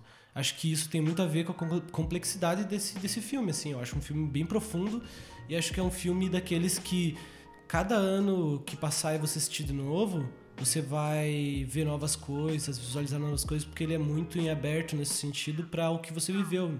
E por isso que eu acho que a criança é muito mais difícil. Por mais que ele tenda, entenda basicamente, depois quando ele assistir com uns 20 e poucos anos, o filme ele vai mudar e vai falar, caralho, nossa, esse filme era assim mesmo. É igual filmes antigos, né? Que a gente assiste hoje e pega mais a mensagem. É que na verdade não é, é essa questão aí que você tá falando, tipo, não é questão de ser o antigo filme, é questão da tua idade, que o Júnior que fala, quis falar. Tipo, eu sou criança, eu assisti, digamos, sei lá. é, não, só vou dar um exemplo. Eu tô assistindo, sei lá, um filme. É, Free Willy. Um filme que é bem infantil. Você vai, às vezes, você, quando criança, você vai entender, ah, amizade da baleia, quando não sei o quê. Você fica mais adulto, ah, é sobre preservação da- do ambiente. Aí você fica mais velho, ah, é sobre deixar ir a pessoa que você gosta, entendeu? Ele, então, várias camadas. Não que Free Willy tenha essas camadas, mas é só um exemplo que eu tô falando, entendeu? Isso que eu quis dizer, quando a gente assiste filmes que eram antigos pra nós, porque a gente assistiu quando era criança, não é que é antigo. É, entendeu? Só para o que vocês falaram agora há pouco, tem uma frase, tem uma, tem uma frase no filme que é o exemplo, de- é, resume tudo isso que vocês dois falaram e que eu falei também. Que é aquela parte que a mulher tá explicando pro Joe, pro Joey o negócio do peixe lá. Que ela fala, ah, o peixe, é, um peixe estava no, no, no- no oceano e estava procurando da- procurando pelo oceano e tal. Aí ele encontra um peixe mais sábio, não lembro se é um peixe, um polvo, enfim, que ela diz. E o povo fala pra ele, não, por que você tá tão ansioso? Não sei o que. Ele, não, tô procurando o oceano. Aí, ela fala, aí o povo fala, mas você tá no oceano. Ele fala, não, tô na água, eu quero encontrar o oceano. E é basicamente o que é a mensagem do filme. Ele resume nessa frase. Que é basicamente o que é, tipo, ele tá procurando por uma coisa que ele tá dentro daquela coisa já. Ele tá trabalhando com música, por exemplo. Ele já tá vivendo, entre aspas, o sonho dele. Tanto que quando. Que isso acontece logo depois do, quando ele consegue fazer o show, né? E ele sente que aquilo não foi exatamente o que ele queria. E, tipo, ela falar, porque não é exatamente. é, eu entendi que a mensagem dela foi mais ou menos isso. Não é exatamente o que você queria, porque você já tava vivendo isso. Não foi uma coisa nova pra você. Foi novo tocar, você sentiu e tal, mas esse sentimento dessas coisas você já convive com isso. É, eu acho que é isso mesmo. Vocês querem adicionar mais alguma coisa? Vamos para a próxima pergunta. Acho que a pergunta foi bem boa e, e também foi, foi bem legal falar sobre o som, né? Porque a gente tinha assistido e tal. Então vamos agora para mais uma pergunta da Ana Júlia Namorada Júnior. Continuando então na- na- nas animações, eu gostaria de saber é, qual é a animação preferida né, de cada um de vocês é, e por que ela é tão especial. Então, sobre a questão do desenho, é, o meu, no caso, é, é desenho, desenho, não, é animação, sei lá, isso aí. É, no meu caso é o Tarzan, que ele traz toda uma, uma mensagem sobre perda lá, que no começo do filme, no caso, que tipo, ele não traz essa mensagem, mas tipo, te, te dá um tchan, e daí depois sobre família e tal, que na real família talvez não seja família que necessariamente é que criou você, que é, que, que, é de sangue, né, é que criou você, e também sobre que traz tipo debate lá sobre é, o homem indo lá acabar com a parada lá, que no caso é aquele malucão lá dos tiros lá. E as duas pessoas ali que estavam querendo fazer o bem, só que acabou que, que é o velho, né? E a, a coisa, a Jane, que acabaram depois entendendo que estavam fazendo coisa errada. E também traz romancezinho, né? Que é coisa normal de, do filme, no caso, porque tem romance, isso aí. Acho que é isso, Tarzan. Tem o caso que eu assisti era criança. Acho bem legal, Tarzan. Essa é a minha animação favorita. O que eu achei legal que você falou é que, na verdade, você trouxe já diretamente a tua interpretação, né? Porque no final, eles não falam nada do que eles estão fazendo errado. Hã? Tipo, você percebeu isso pela tua própria interpretação, né? Isso, porque eles realmente não falam nada didaticamente isso, assim. Então, legal que você trouxe a tua impressão. Tá. Eu vou falar qual é o meu filme de animação favorito difícil falar, na verdade, porque eu não sei dizer qual que é meu filme de animação favorito e não sei dizer qual que seria meu desenho animado favorito. Eu vou tentar aqui, eu vou falar um que vem na minha cabeça diretamente, é, que eu sempre falei que era meu filme de animação preferido, mas hoje em dia já não tenho certeza, que é Up. Up é um filme que eu adoro. Eu acho é do Pete Doctor também, do mesmo do Soul, do mesmo do Divertidamente, do Monstros S.A. Eu achava que ele era o mesmo do Ratatouille, mas eu descobri que Ratatouille é dirigido pelo Brad Bird, é, dos Incríveis e do Gigante de Ferro. É, eu acho que eu diria hoje em dia que ainda é Up a minha animação preferida, porque primeiro que eu acho lindo, acho muito bonito mesmo visualmente falando, muito bem resolvido assim a maneira como eles trabalham as formas, é, principalmente no começo que é praticamente um curta antes do filme assim, que é a relação dos dois é, do Frederiksen, acho que é o nome do, do velho, né? É, e é muito foda a relação que eles fazem simplesmente pelo visual, assim, e as formas de cada um dele, e as coisas que tem na casa e tem o formato que com relação a eles e que depois vai se desenrolar no resto do filme. É, mais significativamente quando, por exemplo, é, isso é muito legal porque ele é sobre desapego esse filme, sobre deixar as coisas irem e tal. Let it go! E e é muito foda a maneira como eles trabalham no começo, que várias coisas da casa têm o formato da cabeça ou do, do corpo da, da, da ex-mulher dele que faleceu, né? É, e aí quando ele tem que jogar, por exemplo, o sofá para continuar vivo e salvar o Piá, nem para continuar vivo, porque ele não se importa tanto com continuar vivo, mas para salvar o Piá, é, eu acho muito significativo ele jogar um, um, um sofá, não só porque é dela, mas você olha para aquele sofá e você mesmo que conheceu ela há pouquíssimo tempo do começo do filme, você sabe que é ela, você conhece, você vê, visualiza ela por causa do formato, por causa do design. Então, eu acho que visualmente é um filme incrível assim, que trabalha muitas coisas fodas é, de maneira sutil e que as crianças conseguem entender muito facilmente.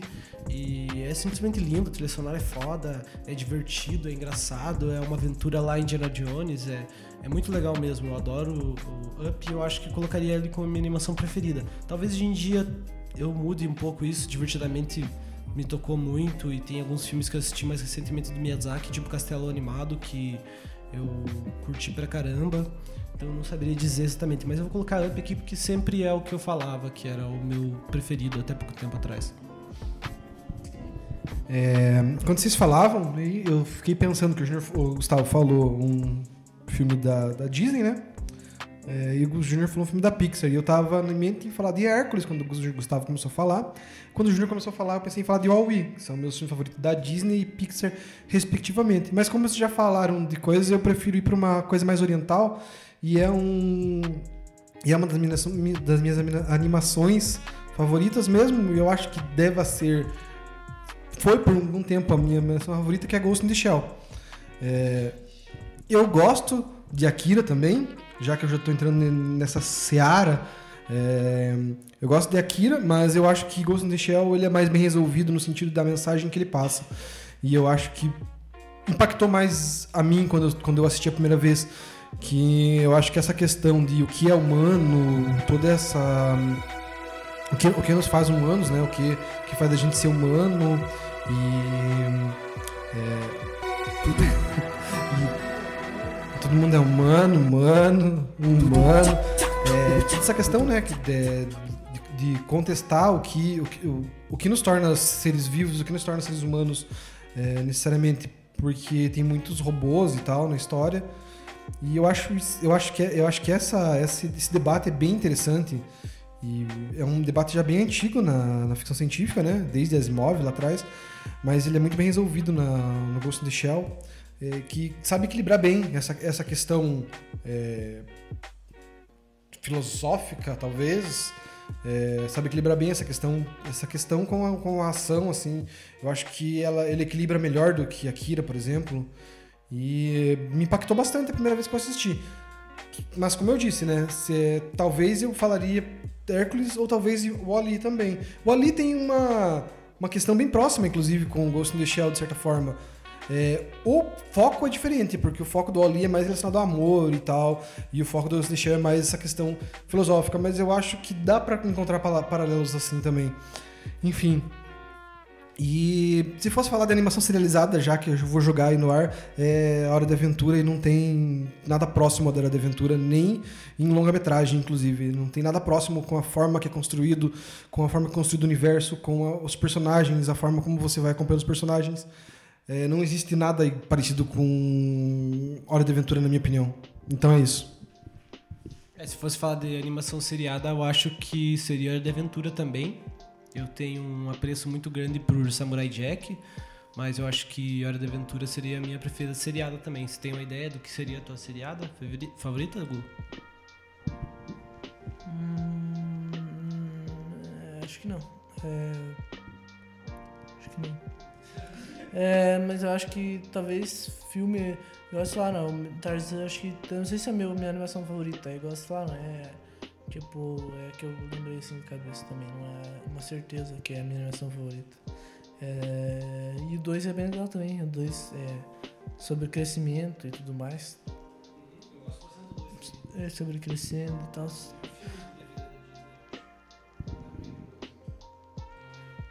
Ninguém tá estudando o debate, mas eu vou passar para.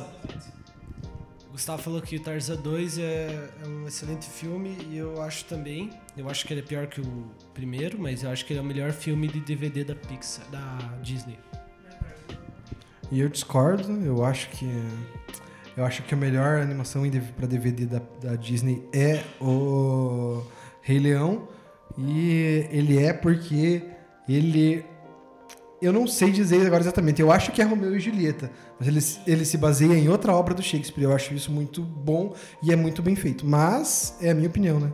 Inclusive eu tô aguardando sair o live action aí. Eu odiei não assisti. Eu, eu não assisti e odiei o live action do Rei Leão 1 que é uma das minhas séries favoritas de todos os tempos. E eu sei que eu vou odiar e não assistir o Rei Leão 2, mas eu tô ansioso pra que saia.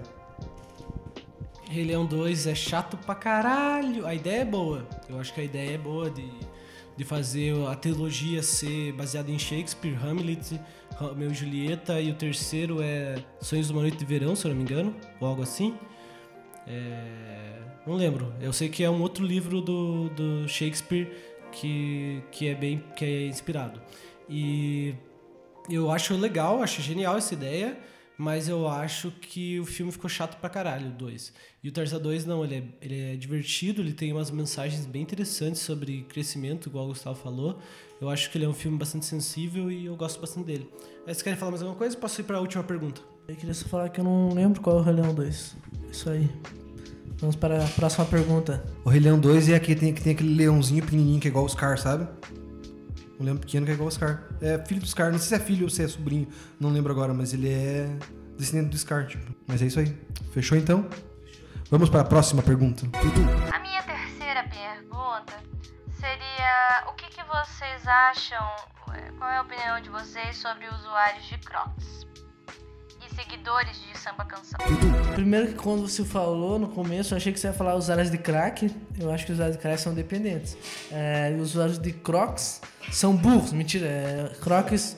Crocs eu gostava também, era legal usar Crocs, mas é, o problema é que ele é muito fedido, e pelo menos o que eu tinha, né? Era muito fedido e ele grudava tudo, ele era preto, ele grudava tudo, a, não sei se era tinta, mas grudava no meu pé, ficava, meu pé ficava com uns negocinhos pretos, bem, bem, era bem, bem ruim.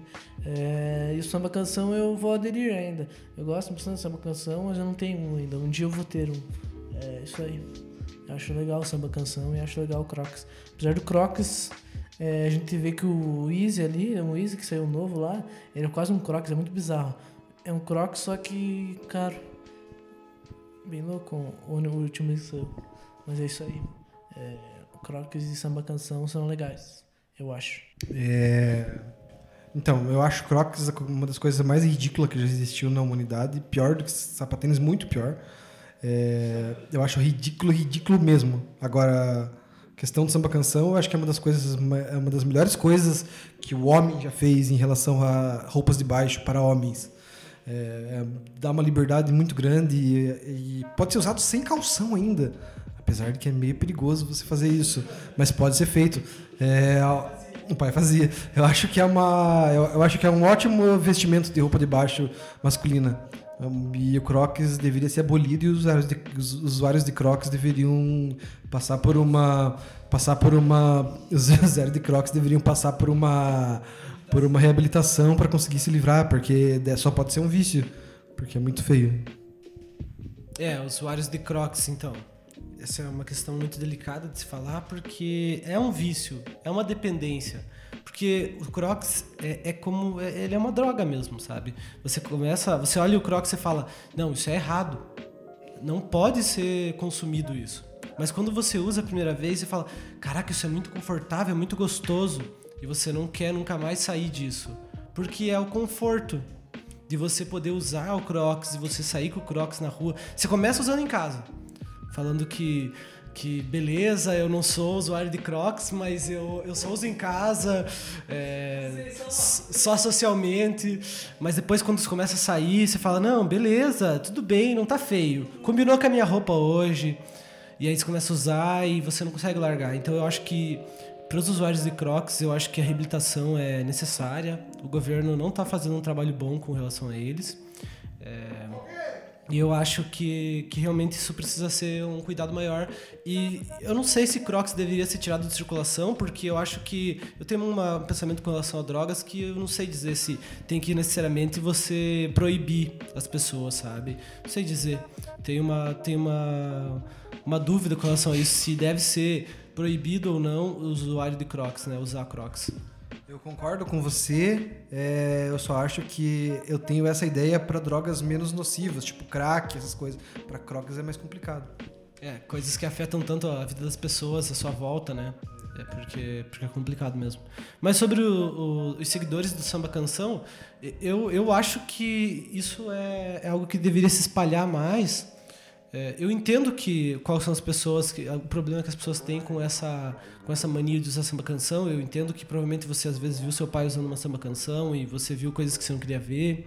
Eu entendo que isso acontece, mas temos que ter mais seguidores de samba canção. Use o samba canção e veja como é o caminho certo para você poder se sentir mais livre na sua vida, é, mais confortável. É, pode não ser bonito, mas com certeza é, é, o mais confortável e é o caminho certo. This is the way. É, e é isso? É isso aí. É isso aí, agora nós vamos para. É, agora a gente vai para um lugar chamado Troca é, Versa Podcast. Uhul! Isso aí, tchau pra vocês. Mentira, não é tchau porque não é. é uhul. Enciclopédia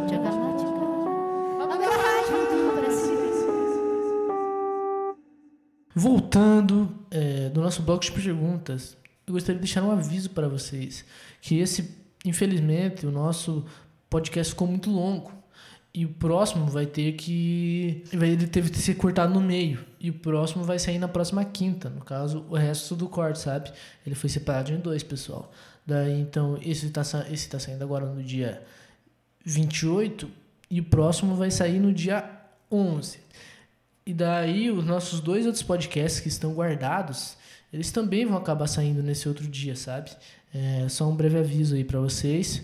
É, é isso.